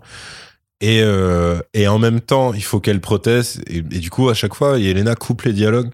Disant, ouais, mais tu dis ça, mais tu le connais depuis quand? Et tu fais, non, mais ta gueule, en fait, ça n'a aucun rapport. C'est juste, tu vas aller te renseigner, tu vois, comme tout le monde. À tous les coups, il doit y avoir un Wikipédia. mémorial, tu vois, à New York, euh, à la Oui, mémoire de Black Widow et une plaque de merde et tout machin tu vois ils l'ont pas juste bazardé dans ah, ok elle a pas eu la cérémonie de Tony Stark mais en fait ils l'ont pas juste bazardé avec euh, je sais plus quel accessoire tu vois dans un fleuve à la con tu vois c'est sûr qu'il y a un truc et le enfin tu vois Surtout qu'en plus, tout l'univers Marvel connaît, enfin, tous le- les gens Ouais. normaux. elle elle était Thanos, légale en plus tu vois Bidule, voilà, c'était une agente et tout du Shield donc il y a vraiment plein de pistes et plein de sources en fait où tu peux où tu peux où tu peux faire ça et euh, mais du coup il lui refuse ce truc là et quand t'as euh, cette espèce de enfin de truc où elle lui tend la main après parce qu'il a sifflé l'air euh, que machin alors que bon on te dit aussi quand même que bah Black on dit aussi Là, quand même que, photos pour, que euh, Black Widow euh, n'avait jamais parlé de sa famille puisqu'elle pensait que sa famille n'existait plus. Donc c'est un peu bizarre, tu vois, que mais même dans ces longues soirées d'hiver avec Hawkeye, fait, tu sais, quand j'étais toute petite, j'avais une famille d'emprunt et ma petite sœur, et ben en fait, je lui sifflais cet air. Et t'es, là, tu fais, waouh. Mais ce qui est, ce qui est horrible, en fait, c'est que là, on paye le fait que ces deux personnages-là, ils ont pas été écrits pendant quasiment dix ans. Ouais, en fait, ils sûr. avaient aucune interaction. Franchement, Mais même dans regardes- Endgame, quand elle dit, toi, t'as une famille, moi non. Bah ouais, mais non, du coup. Bah ouais. c'est une famille aussi, en fait. C'est euh, ça, tu vois, parce que Yelena, c'est ça qu'elle lui rappelle quand elle dit, ouais, mais toi au moins, T'as eu la chance de la connaître toute ta vie et tout machin. Ah oui, c'est vrai qu'en fait Black Widow, elle s'en battait les couilles Ouais, de ouais. vous en fait. Ouais, ouais, jamais elle a été voir et tout. euh, Et tu peux faire un super cut en fait de tous les, les scènes, toutes les scènes qui sont ensemble et tu comptes le nombre de fois où ils disent Budapest. Où à chaque fois c'est en mode genre, hey, rappelle-toi Budapest, hey, mais à Budapest il m'a sauvé la vie, etc. Et en fait c'est leur seul lien scénaristique. On, on sait pas ce qu'ils ont en commun ces deux mecs-là. Ok, ils travaillaient pour Nick Fury tous les deux. Mais limite, Black Widow a l'air plus proche de Nick Fury que de Hawkeye. Hawkeye, il a rien développé avant qu'on voit sa famille. Et à l'époque, on te dit bien, comme tu disais, que c'était pas des agents. Mm, Donc en fait, cette série, c'est juste encore une fois le marqueur qu'ils ont fait une erreur euh, en castant Jérémy Renner. Ils ont fait une erreur avec ces personnages-là depuis le début en croyant qu'ils pourraient faire du Avengers avec des commandos à la con, qui n'ont jamais eu droit à un film à eux jusqu'ici, donc on savait rien sur eux et tout est inventé en fait. Et donc là, quelque part, bah, on dit, ouais, ok, qu'est-ce qu'on en a fait déjà? Ah ouais, c'était le pote de Black Widow. Bon, elle est morte, allez hop, motivateur. En même temps, il a quand même tué des gens. Eh. Donc il faut qu'on l'adresse un petit peu. Donc allez hop, on me ramène un- une meuf qui est de la famille d'un mec qui l'a buté. Et t'as envie de dire, mais non, mais ça, c'est c'est pas un personnage que vous avez Ouais, fait. En ouais. fait, c'est une accumulation de restes du frigo que vous avez mis pour faire une recette. On va, on va ranger les restes et tout. Dont le seul but, en fait, c'est de se libérer de ce personnage-là pour commencer à créer une nouvelle héroïne depuis le début. Bon, en l'occurrence, c'est plus ou moins bien réussi pour Kate Bishop, mais là, quelque part, je te dis, c'est une sorte. C'est là qu'on voit l'échec, en fait, de Marvel, qui peut pas être bon partout, peut pas être bon sur tous les personnages. Et clairement, il y a même des incohérences au sein de la saga. Comme tu dis, on, on sait même pas qui vraiment a engagé euh, Yelena. On sait pas vraiment qui est le boss de fin. Au début, on dit que c'est du Quen. Finalement, on dit que c'est la mère. Puis la mère, on va l'absoudre de ses péchés en disant que c'est parce qu'elle avait une dette. On dit que c'est le Kingpin. mais Le Kingpin, le Kingpin, il dit il dit lui-même qu'il il sait pas qui est Kate Bishop. Donc en fait, c'est une, série sans vilain, une série sans identité, quoi. Enfin, c'est. Voilà, c'est mon, c'est mon bilan de la série. Très bien. Bah écoute, puisque c'est le bilan, est-ce qu'on recommande quand même ou pas alors euh, ok, euh, Bon, on a dépassé euh, le réveillon de Noël, donc euh, non, je dirais. Mhm. hein, franchement. Tu penses que c'est une série qui peut même pas s'apprécier euh, avec du retard Bah, euh, Noël prochain alors. Mais sinon. euh, Mais d'ici Noël prochain, il y aura eu tellement d'autres séries en plus que les gens auront pas. Mais c'est c'est oui, vrai bah, qu'il y il y aura. aura Echo peut-être pour, euh, Non, mais après, c'est c'est- c'est vrai que c'est. ça- pour non, Pâques ou pour un truc, tu vois, où elle doit trouver des. euh, Non, mais après, c'est- Non, non, je veux dire un truc où elle fait des mouvements rigolos. Oui. Après, c'est une, c'est une question qui peuvent réellement être posées, c'est-à-dire est-ce que les séries Marvel Studios de Disney Plus arrivent réellement à se regarder dans un autre contexte temporel que celui vraiment de leur sortie par rapport en fait au, euh, au fait que le MCU c'est quand même bah, une, une entreprise hein, vraiment qui va toujours vers l'avant, qui, qui quand même euh, tous les deux mois te propose un nouveau contenu pour dérouler sa, sa longue histoire. Et, euh, et c'est vrai Bah, que c'est- une question que nous- tu peux poser nous- pour les films aussi à ce moment-là. tout à non mais tout bah bizarrement pour les films j'ai l'impression que la temporalité est peut-être moins importante tu vois Ouais. mais euh, Parce que moi, il m'arrive encore de regarder des fois le Winter Soldier ou Guardians 1 ou des, des films que j'aime bien. ouais mais parce que voilà mais parce que tu les as déjà vus euh, tu les as déjà vus mais je veux dire on sait que Kate Bishop après putain je sais pas pourquoi j'ai un T qui Bishop. s'inter- qui s'in- qui s'intercale à chaque fois Bitch up, Yeah, bravo Arnaud. Bravo. c'est les bitcoins ça, ça, peut-être je sais pas Bitch tu vois. mais euh, voilà on sait que Kate Bishop va revenir on sait que Yelena va revenir. Là c'était juste euh, la façon de euh, de vraiment dire voilà elles sont là elles vont revenir. Echo aussi par exemple le Kingpin très très très très certainement et sûrement dans la série Echo pas Mhm. particulièrement. Mais est-ce qu'on a besoin de regarder ça pour être au courant et pour se dire c'est bon on va pas être complètement perdu tu vois j'en suis pas certain parce qu'au final ce qui est des je veux dire en fait quand tu t'intéresses de notre point de vue en tout cas de gens qui suivent le truc qui sont vraiment euh, même même pour Yerim qui dit pas euh, comicsbox tous les jours.fr Ah bon? chacun ses défauts. Mais voilà c'est c'est un peu ce- bah, c'est un peu son plus grand défaut à Splinter hein, clairement. Mais mais voilà même pour les gens comme Splinter ou qui euh, ou qui s'y intéressent moins euh, j'ai envie de dire tu vois il n'y a pas forcément besoin en fait d'avoir regard d'avoir de, de regarder ça pour euh, pour après se sentir perdu quand euh, Yelena ou ou Kate Bishop reviendront sur le grand écran Bah non, mais en plus, quelque part, déjà, on sait pas quand ça va arriver. On sait que ah, si- bientôt bientôt Si Elena elle attends, revient, ce sera dans le cadre d'un truc d'équipe, puisque tu as aussi l'US Agent, enfin le Super Patriot qui va être dans ce truc-là, qui a priori serait les Dark Avengers ou autre chose. non mais non mais pas de Ou les Dark Thunderbolts, Avengers, ou des là. bah, un- une équipe de commando un peu paramilitaire. faut que t'arrêtes de suivre euh, faut que t'arrêtes de regarder Mais les non, mais je dis pas que ce sera les tu Thunderbolts. regardes les vidéos de, de Doomcock là ça sera- suffit Je veux hein. dire, ce sera une équipe de super-héros, enfin de super-héros un peu, un peu tendancieux, un peu, un peu militaires qui peuvent. Ouais, enfin tendancieux à la Marvel Studios quoi. Ouais, bah c'est. Voilà. ça va être waouh ça va être waouh subversif Ah, attends, on a eu Suicide Squad 1 par euh, David d'ailleurs, hein, bref. Mais euh, non, tu vois, ça à la limite, je pense pas que ce sera même évoqué. En fait, euh, ils nous diront, enfin, ils nous feront. Bon, ils feront une blague, te ouais, à. Noël, eh, te rappelles à Noël. te rappelles Noël dernier Ouais. Ils iront Noël à New York. Voilà. Mm. Voilà. Par Ouais, contre, par contre, vrai- Ils pourront même pas référencer ça comme un, un événement. Parce qu'on est juste- Avengers, C'est vrai que oui, c'est tellement petit en fait dans rien passé. Est-ce qu'on est d'accord quand même que le, le, le, le musical il était bien fait? Il est bien Ouais, branlé, franchement. ouais. En termes de paroles, de, Si, si, ouais. de choré, machin, je, je trouve que c'est quand même un bon délire quoi. enfin, le mec qui joue Steve Rogers, du coup. I can do this all day. Non, il est Et bien, Ça, lui. franchement, c'est trop marrant quoi. Moi, Ouais. j'ai vraiment kiffé quoi. non, Moi franchement, j'ai préféré le sketch au piano quand même. Ouais, non, mais bien sûr. Mais franchement, chanson de karaoké, c'est c'est validé, tu vois, en vrai. Ouais, Ça devient une chanson de ouais, karaoké. allez, euh, on est, on est chaud. complètement. Tu nous, tu nous montres Allez, on y va. C'est pas, c'est parti. Très non, mais par, par rapport à la suite, enfin, effectivement, la série, je pense qu'elle est. C'est le problème aussi, c'est qu'elle est dispensable. À la limite, Falcon et Winter, Falcon et Winter, pardon, qui était l'autre L'évolution est plus pas. importante, ouais. L'évolution est plus importante. Ouais, et surtout, elle a un intérêt pour dire il y a un nouveau Captain America, il est noir, Mm. regardez, ça change, les États-Unis, Trump, etc. On vous emmerde, on va faire un héros de la diversité et tout. Euh, puis on tourne une page de- du deuxième des deux plus grands héros de l'univers Marvel, en fait. Parce que ça a toujours été d'un côté Iron Man, de l'autre côté Captain America, la sécurité, la liberté. Les, les punchliners, en fait, c'est eux qui ont les, les vraies grosses punchlines qui donnent les directives pour l'univers Marvel en général. Hawkeye, il est à l'image de son perso dans l'univers Marvel, c'est-à-dire très dispensable en fait. Depuis le début, c'était un second couteau C'est vil. pour des films d'équipe. euh, là, le but, c'est justement de trouver un personnage qui va être plus, in- plus intéressant à développer en, en solitaire.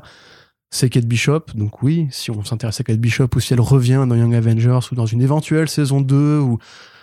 Je vois pas trop où ils peuvent la foutre. Enfin, là, pour l'instant, les Young mais, euh, Avengers, ça- ce serait qui? Elle, Yelena? Kamala Khan, euh, t'auras euh, Miss America dans Doctor Strange 2. Ouais, America Chavez, ouais. T'as Ok. Ant-Girl, a priori, dans Ant-Man 3. Enfin, ils vont probablement poser sais, l'idée ouais, on que, va- ouais, euh, sûrement, ouais. Parce qu'ils l'ont recasté. ouais. Ouais, ouais, Donc, s'ils l'ont recasté, c'est qu'ils ont un plan pour elle. Sinon, ils Ah pas oui, d'accord. tu vois. ok, ok. Donc, il y aura que ça fait vachement Club D5, euh, Fantomètre, quoi. Mais Après, ça- non, mais- non, mais après, par contre, c'est vrai que, en fait, c'est vrai que projet Young Avengers, dans ce sens-là, moi, je le verrais plus sur une série Disney Plus à la Runaways que Ouais, pour un, ça, quoi. film, en fait, tu vois. Bah, Je les sens pas porter un, mais un le problème, c'est que épaules. s'ils refont un jour un Avengers. Ou alors, ça va faire un Avengers de façon Spy Kids, tu vois, limite, c'est. euh, genre, Ouais, euh, ouais, c'est ça. tranquille. Attends, ils sont pas tous si jeunes que ça. Ils sont vachement jeunes quand même, ils sont vachement jeunes, hein. Ils sont la vingtaine. euh. Mais attends, Alice Tom Steinfeld, Holland, c'est il la plus. vingtaine. Alice Steinfeld, c'est la plus vieille de, de tous, hein, du coup. Tom Holland, il a 25 ans, je crois. Oui, non, mais Tom Holland, oui. Ah, ouais, ce Tom serait Holland. techniquement Young Avengers. Mais- Ils ont voulu en faire leur Iron Man. Bah, après, maintenant, c'est vrai que Sony. C'est-à-dire a que Tom la Holland va être un mentor. c'est un peu chelou Mais d'avoir. pas forcément un mentor, mais un chef d'équipe, parce que il, il- c'est le plus connu, et puis il a fait un milliard. mais euh, Justement, il a pas besoin. non, mais imaginons qu'il refasse un film Avengers. Euh, Tony Stark, il est plus là, Cap, il est plus là. Et là, ils ont pas commencé à dire, ouais, euh, que Ce sera Icaris. il y aurait un projet, euh, je sais pas quoi, euh, mort, pour Icarus. réintégrer, euh, mais le temps d'un film, quoi. Donc, euh, je sais, ça, ça ressemble plus à une rumeur. Non, je Ah, pense Chris que t'as encore trop lu de, de page 4chan. toi. Chris je Evans. sais plus. Non, non, Euh, Chris Evans, c'est Deadline qui l'avait annoncé. Ouais, c'est Chris Evans. Ouais, mais en producteur, du coup. Ah non, c'est vrai qu'ils avaient dit qu'ils devaient revenir devant la, et derrière après, la t'avais caméra. la déclaration de Feige qui avait dit pareil pour euh, Scarlett Johansson Ouais. sans rien préciser. Ouais, mais Scarlett, Et- par contre, c'est plus sur la production. Et hein. du coup, le truc dont Arnaud parlait, le côté Reddit euh, et euh, Ouais. machin, enfin, tous, Ouais. les, tous les blogueurs, etc., c'est qu'en fait, t'avais des mecs qui ont dit ce serait quand même super bien si Fantastic Four, en fait, il y a un multivers et on voit Chris Evans qui revient en jouant la torche humaine comme à l'époque, pour à la, à la No Way Home. Et Ah. tu vois les mecs, tu dis, mais vous êtes Waouh. des connards. Ce serait génial aussi que t'aies un Black Panther 2 où t'as le fantôme de Killmonger qui croise la torche humaine Allez. jouée par Michael B. Jordan. Tout le monde s'en La fout. torche, tous les deux, frère. non, mais il faut, mais, mais faut se dire qu'il y a des gens pour qui maintenant. En fait, en fait, il y a, il y a un vrai danger. Pour moi, c'est un danger. hein, c'est pas juste un gimmick et un, et un truc de fanservice. Non, pour moi, c'est un, un vrai danger de. Bah, de gens stupides en, costard cravate à Hollywood, de se dire que maintenant, en fait, l'avenir de ces univers de super-héros euh, doit à chaque fois prendre une part de multivers et de euh, métacasting nostalgique dans, dans leurs films. Et Tu veux tu- comme dans le prochain The Flash. Ouais, c'est ça, exactement. Comme dans la série The Flash. Euh, ouais, non, mais, non, mais je- moi je, je maintiens mordicus que euh, Warner est- a toujours été beaucoup plus honnête dans cette proposition et qu'ils ont une légitimité à le faire parce qu'ils l'ont fait sur du long terme en le préparant le terrain et que du coup il y a une certaine logique narrative aussi derrière. Et qu'ils ont inventé le concept. Oui, mais ça, mais- oui, mais non, mais si, dans la série Flash, Flash of Two Worlds, c'est exactement ça qui introduit. Oui, oui, non, bien sûr. Oui, non, je suis dans La d'accord, série mais. télé, c'était bien fait à cette époque-là. tu Oui, vois. non, voilà, enfin, bien, la série bien fait. c'était bien fait. Non, mais c'était Voilà. bien fait. C'était bien fait. pour moi, il y a une démarche qui est plus cohérente et plus honnête simplement dans la proposition qui fait que je suis beaucoup moins euh, euh, salé sur euh, The Flash par rapport à cette idée de ramener Parce effectivement que tu l'as pas vu aussi. Peut-être encore. Non, mais bien sûr. C'est un truc c'est pire contre, que No. Way Home. Je pense pas que ce soit pire que No Way Home parce que No, No Way Home a vraiment pour lui ou contre lui en fait la John Watts. Non euh, Ah non oui, non, l'opportunisme non mais il a l'opportunisme de, de, de Sony Pictures alors que euh, que The Flash a quand même la démarche le fait que L'opportuniste de Warner Bros. pas non je suis désolé non Euh, je suis désolé peut peut-être je suis te pas faire d'accord filmer un truc. Bah, bien. moi, c'est ce que j'espère. C'est ce que- Non, mais je suis pas- du côté de Muschietti en fait. vois, en euh, fait. Je suis pas d'accord. À partir du moment où la CW a fait ses crossovers pendant 4 ans avant de faire Crisis et que dans Crisis ils ont ramené Ezra Miller machin, je suis désolé, il y a une, ils ont vraiment fait ça depuis 5 ans, euh, de préparer le terrain. Alors de façon plus ou moins consciente, euh, on est d'accord. D'accord, mais à ce moment-là, moment-là dans Casper le film, à un moment, à un moment, à un moment, t'as Ray des Ghostbusters euh, qui C'est vrai. vient, qui fait une C'est scène, vrai. tu vois. Oui, mais c'est un caméo. Ouais, pour le coup, c'est un caméo. C'est pas un- une composante narrative essentielle parce que. tu vas rester euh, bien avec Casper, déjà, c'était une scène géniale, non, mais parce que pour le coup, non, mais parce qu'il faudra aussi voir qu'est-ce qui se limite à du. bah, je pense que Ben Affleck ce sera un caméo, alors que le, Ma- le Batman de Michael Keaton a- est censé avoir un rôle plus important. Donc euh, voilà, il y, a- il y a plein de paramètres à, à- à prendre en compte. Et dans Legends of Tomorrow, à un moment donné, t'as Wentworth Miller qui dit It's not my first prison break. Ouais. Tout est multivers, mon gars. Non, non, mais voilà, mais voilà, ça c'est pareil. c'est- c'est- Je crois qu'il c'est- doit le dire dans Resident Evil 4 ou 5. euh. Non, non, il dit rien dans, dans Resident Evil. C'est le regard caméra qui vient après. Bah ouais, mais je crois qu'il doit dire euh, je suis le seul à pouvoir vous sortir vivant de cette Mais, euh, mais ce que je veux dire, c'est que voilà, enfin, quand tu vois qu'à- qu'au sortir de No Way Home, t'as effectivement des gens qui clairement ont beaucoup trop de temps libre euh, avec eux, qui font des posters et, euh, en, copiant-collant les, les Batman de, de, Christian Bale, Ben Affleck et, et Robert Pattinson en disant ouais, il y a que ça qui pourra égaler No Way Home. Et t'as juste envie de leur dire mais vraiment, enfin, exilez-vous quelque part et, arrêtez de- d'emmerder le monde avec vos idées. Parce qu'en fait, ces trucs-là, le truc, c'est qu'il y a des gens stupides à Hollywood et qui regardent sur Twitter Mm.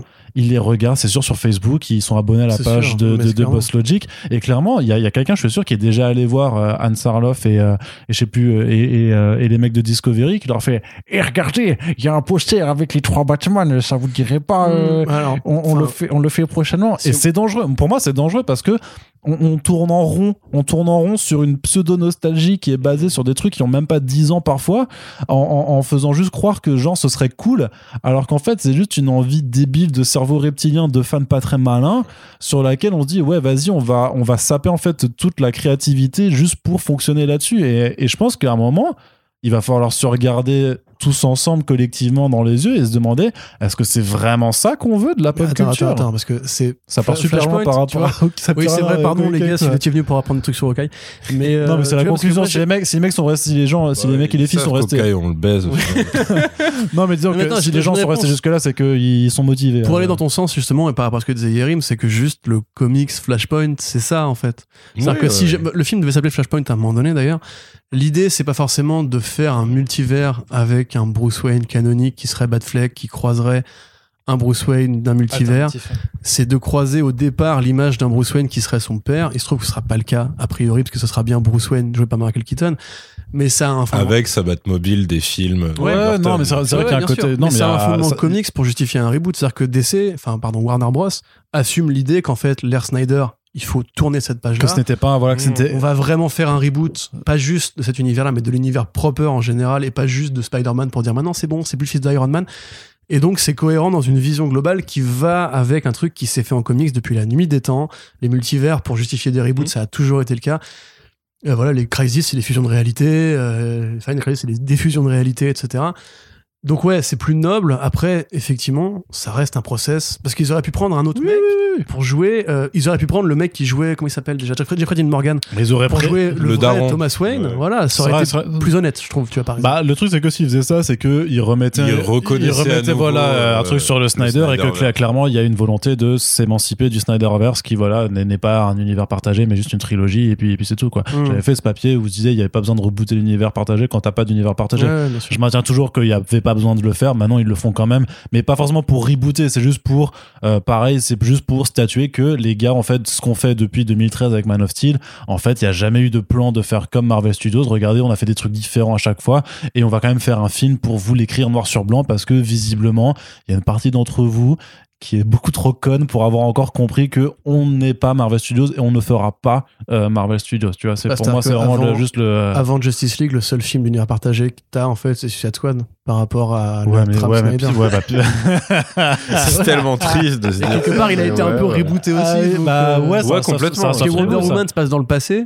Euh, Aquaman n'était pas sorti, je crois, avant Justice League, donc euh, il est venu après. Il est venu Ouais, il est après, venu ouais. Donc en fait, l'univers après, partagé, c'est juste tous les films de Snyder et Suicide Squad. Et Shazam pour le caméo de fin. Il est pas venu après. Oui, mais c'est un caméo tronqué. euh. Je crois qu'il est venu après. Techniquement, Oui, ça, il est venu après. franchement, techniquement, voilà, ça je- pourrait être Brandon Roos que ce serait pas étonnant. hein. Ça, c'est quand même dégueulasse de pas avoir repris. Le hors le hors dans le hors sujet, juste Henry Cavill, tu le reprends. Oui, mais on, l'a déjà fait, mais on a déjà dit que c'était une question de contrat. mais ça m'énerve. Je sais, Voilà. je sais, ça t'énerve, toutes ces euh, qui portent la. Mais tu vois, ça, par exemple, je sais pas comment on est arrivé à parler de ça pour parler de Hawkeye, Ouais. mais euh, Sur le futur et sur. euh, précisément, tu vois, sur le côté la nostalgie consumériste et tout, déjà, c'est sûr que Warner Bros. ne fera pas ça avec Batman. Batman.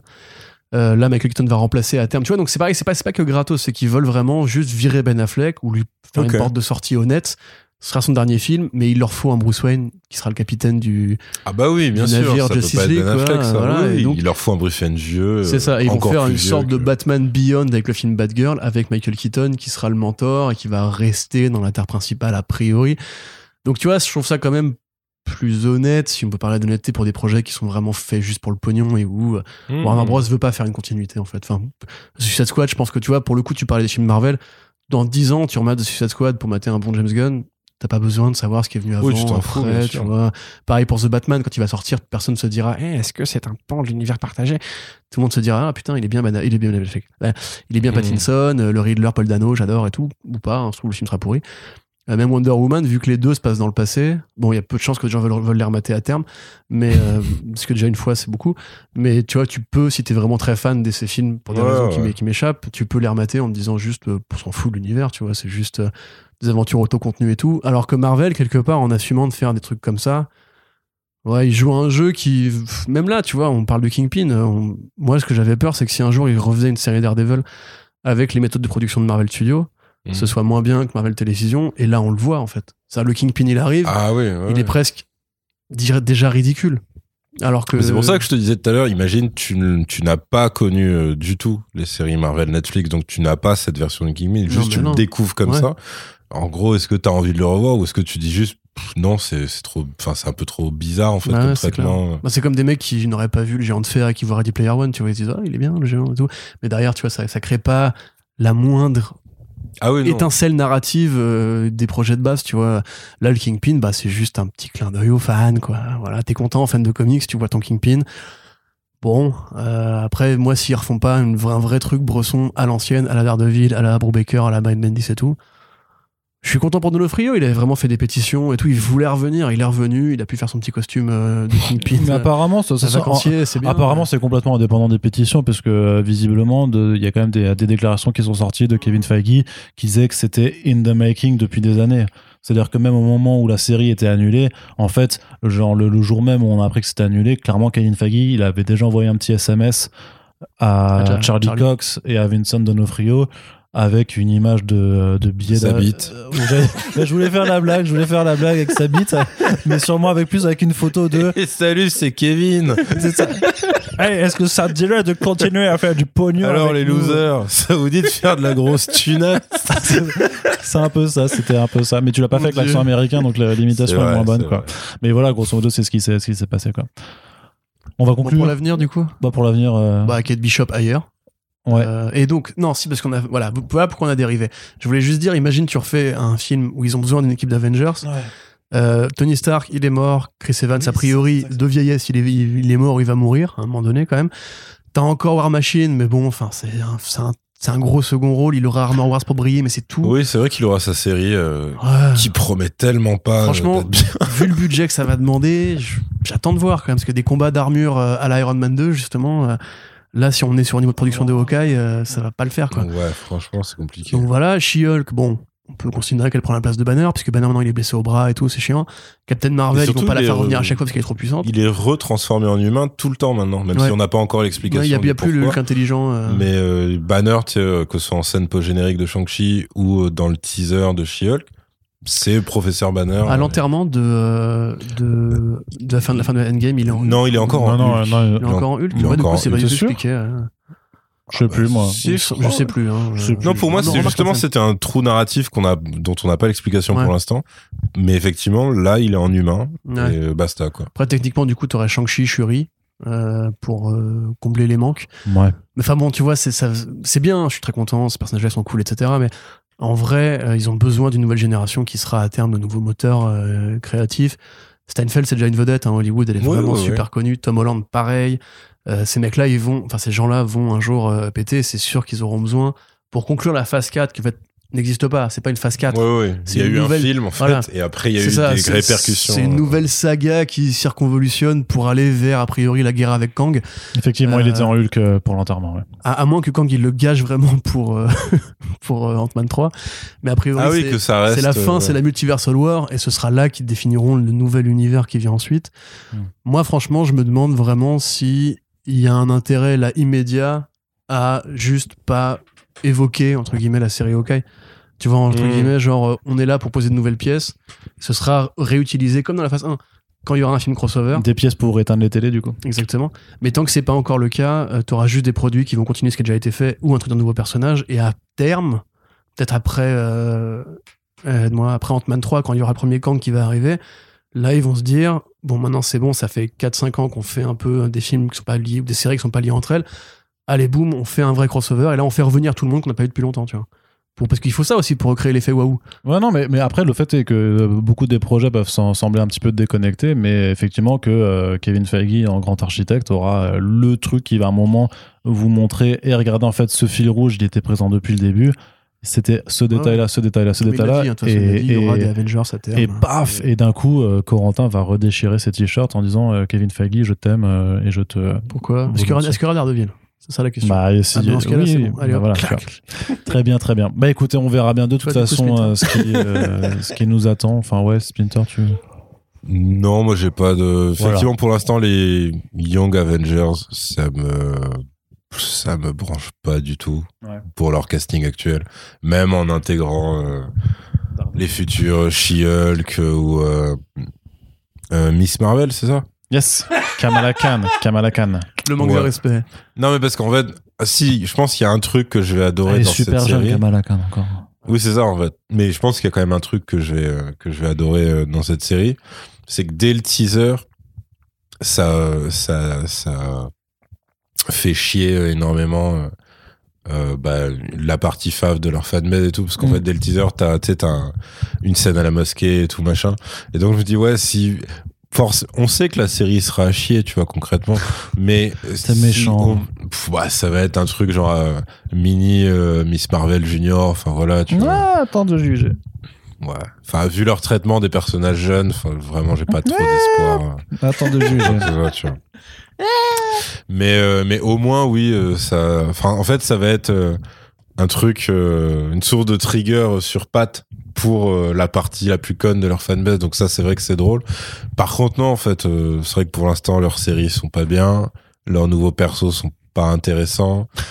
Et euh, bah, donc, enfin. Ça, ça me paraît compliqué, tu vois, de dire, euh, waouh, je sors de Hawkeye, j'ai tellement envie de revoir Kate Bishop. Bah, un Non, petit peu quand même. Un petit peu Non, mais en fait, c'est pas parce que c'est pas, c'est pas parce que c'est pas nul que, que c'est bien. C'est-à-dire, c'est comme Oui, la, oui. Ouais, mais. euh, la fille de Rambo. Bah, elle est pas nulle, tu vois, dans WandaVision. Puisque j'ai envie spécialement Ah, de la oui, revoir. Oui, que moi j'étais avec la fille de, de Steven non, pas la fille de John Rambo. Mais, enfin, voilà, tu vois, en Ouais, fait, on s'en fout. Euh, en vrai, Yelena, tu vois, après le film euh, Black Widow, je m'étais dit, ouais, pourquoi pas. Là, en fait, tu dis, bah, si c'est pour être utilisé comme ça, en gros, c'est comme, euh, en fait, c'est comme euh, le psychic Renoir rigolo, sauf qu'elle est russe, quoi. Donc, euh, tu vas te dire, bon, bah, d'accord, donc elle va faire des blagues avec un accent rigolo. C'est pas, pas ouf non plus. Donc, non, moi, je t'avoue, j'ai pas, pour l'instant, je trouve pas qu'ils, justement, je pense pas qu'ils aient trouvé leur début de, tu vois, de renouveau ou de trucs. Ouais. Parce qu'après, bon, ils ont dû essayer de le faire dans leur tête en se disant Eternal, c'est quand même des, des gens surpuissants et tout. Sauf qu'ils sont tous chiants. Donc, euh, pff, t'es pas non plus en train de te dire waouh, Fasto, je veux te revoir. euh, ou euh, la la, flash euh, sourde muette. Sauf dans le cadre que je t'avais décrit, ou si par exemple elle apparaît dans la série Echo. Attends, attends, il faut qu'on Attends. coupe, il faut qu'on coupe. Parce que là, au moins, bah, t'aurais, voilà, tu pourrais avoir même un truc à la Charlie Chaplin, ce serait du muet. Et juste, t'aurais une meuf qui court partout. Et puis une autre qui ferait des saltos ou des trucs comme ça. Et là, peut-être qu'enfin, on avancerait. Et il y aurait le petit mec, le mec qui a une gueule de pervers. Il serait dans un placard en train de se branler, lui, à tous les coups. Le mec qui a la gueule de sardoche. Voilà. Franchement, c'est c'est pas un meilleur pitch que tout ce qu'on a vu, que tout ce qu'on a vu chez Marvel Studios. On a perdu Arnaud. Six semaines que c'est comme ça avec lui. S'il y a bien un multivers où les productions Yerimsar existent. Ouais, c'est ça. Tu dois tu avoir 16 films Marvel Zombies, c'est le truc horriblement nul. Il faut qu'on introduise un Splinter Studios, clairement. Il y a, il y a- il y a quelque chose à faire.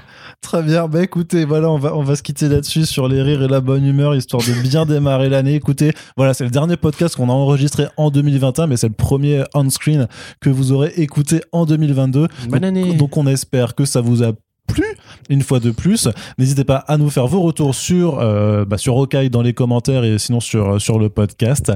Et on vous rappelle que pour nous soutenir, vous pouvez euh, bah, au choix euh, partager euh, nos émissions à fond à fond sur les réseaux sociaux. Et puis également, nous avons une page Tipeee ouverte où vous pouvez euh, euh, apporter votre soutien pour la pérennité pardon, de ce podcast. Yeri, merci encore à, à toi Bah, d'avoir tout le plaisir était pour moi. autant de temps libre pour à, à nous consacrer. Euh, Corentin, merci Ah, également.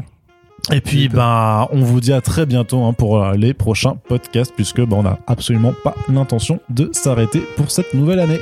Salut tout le monde. Salut. Salut.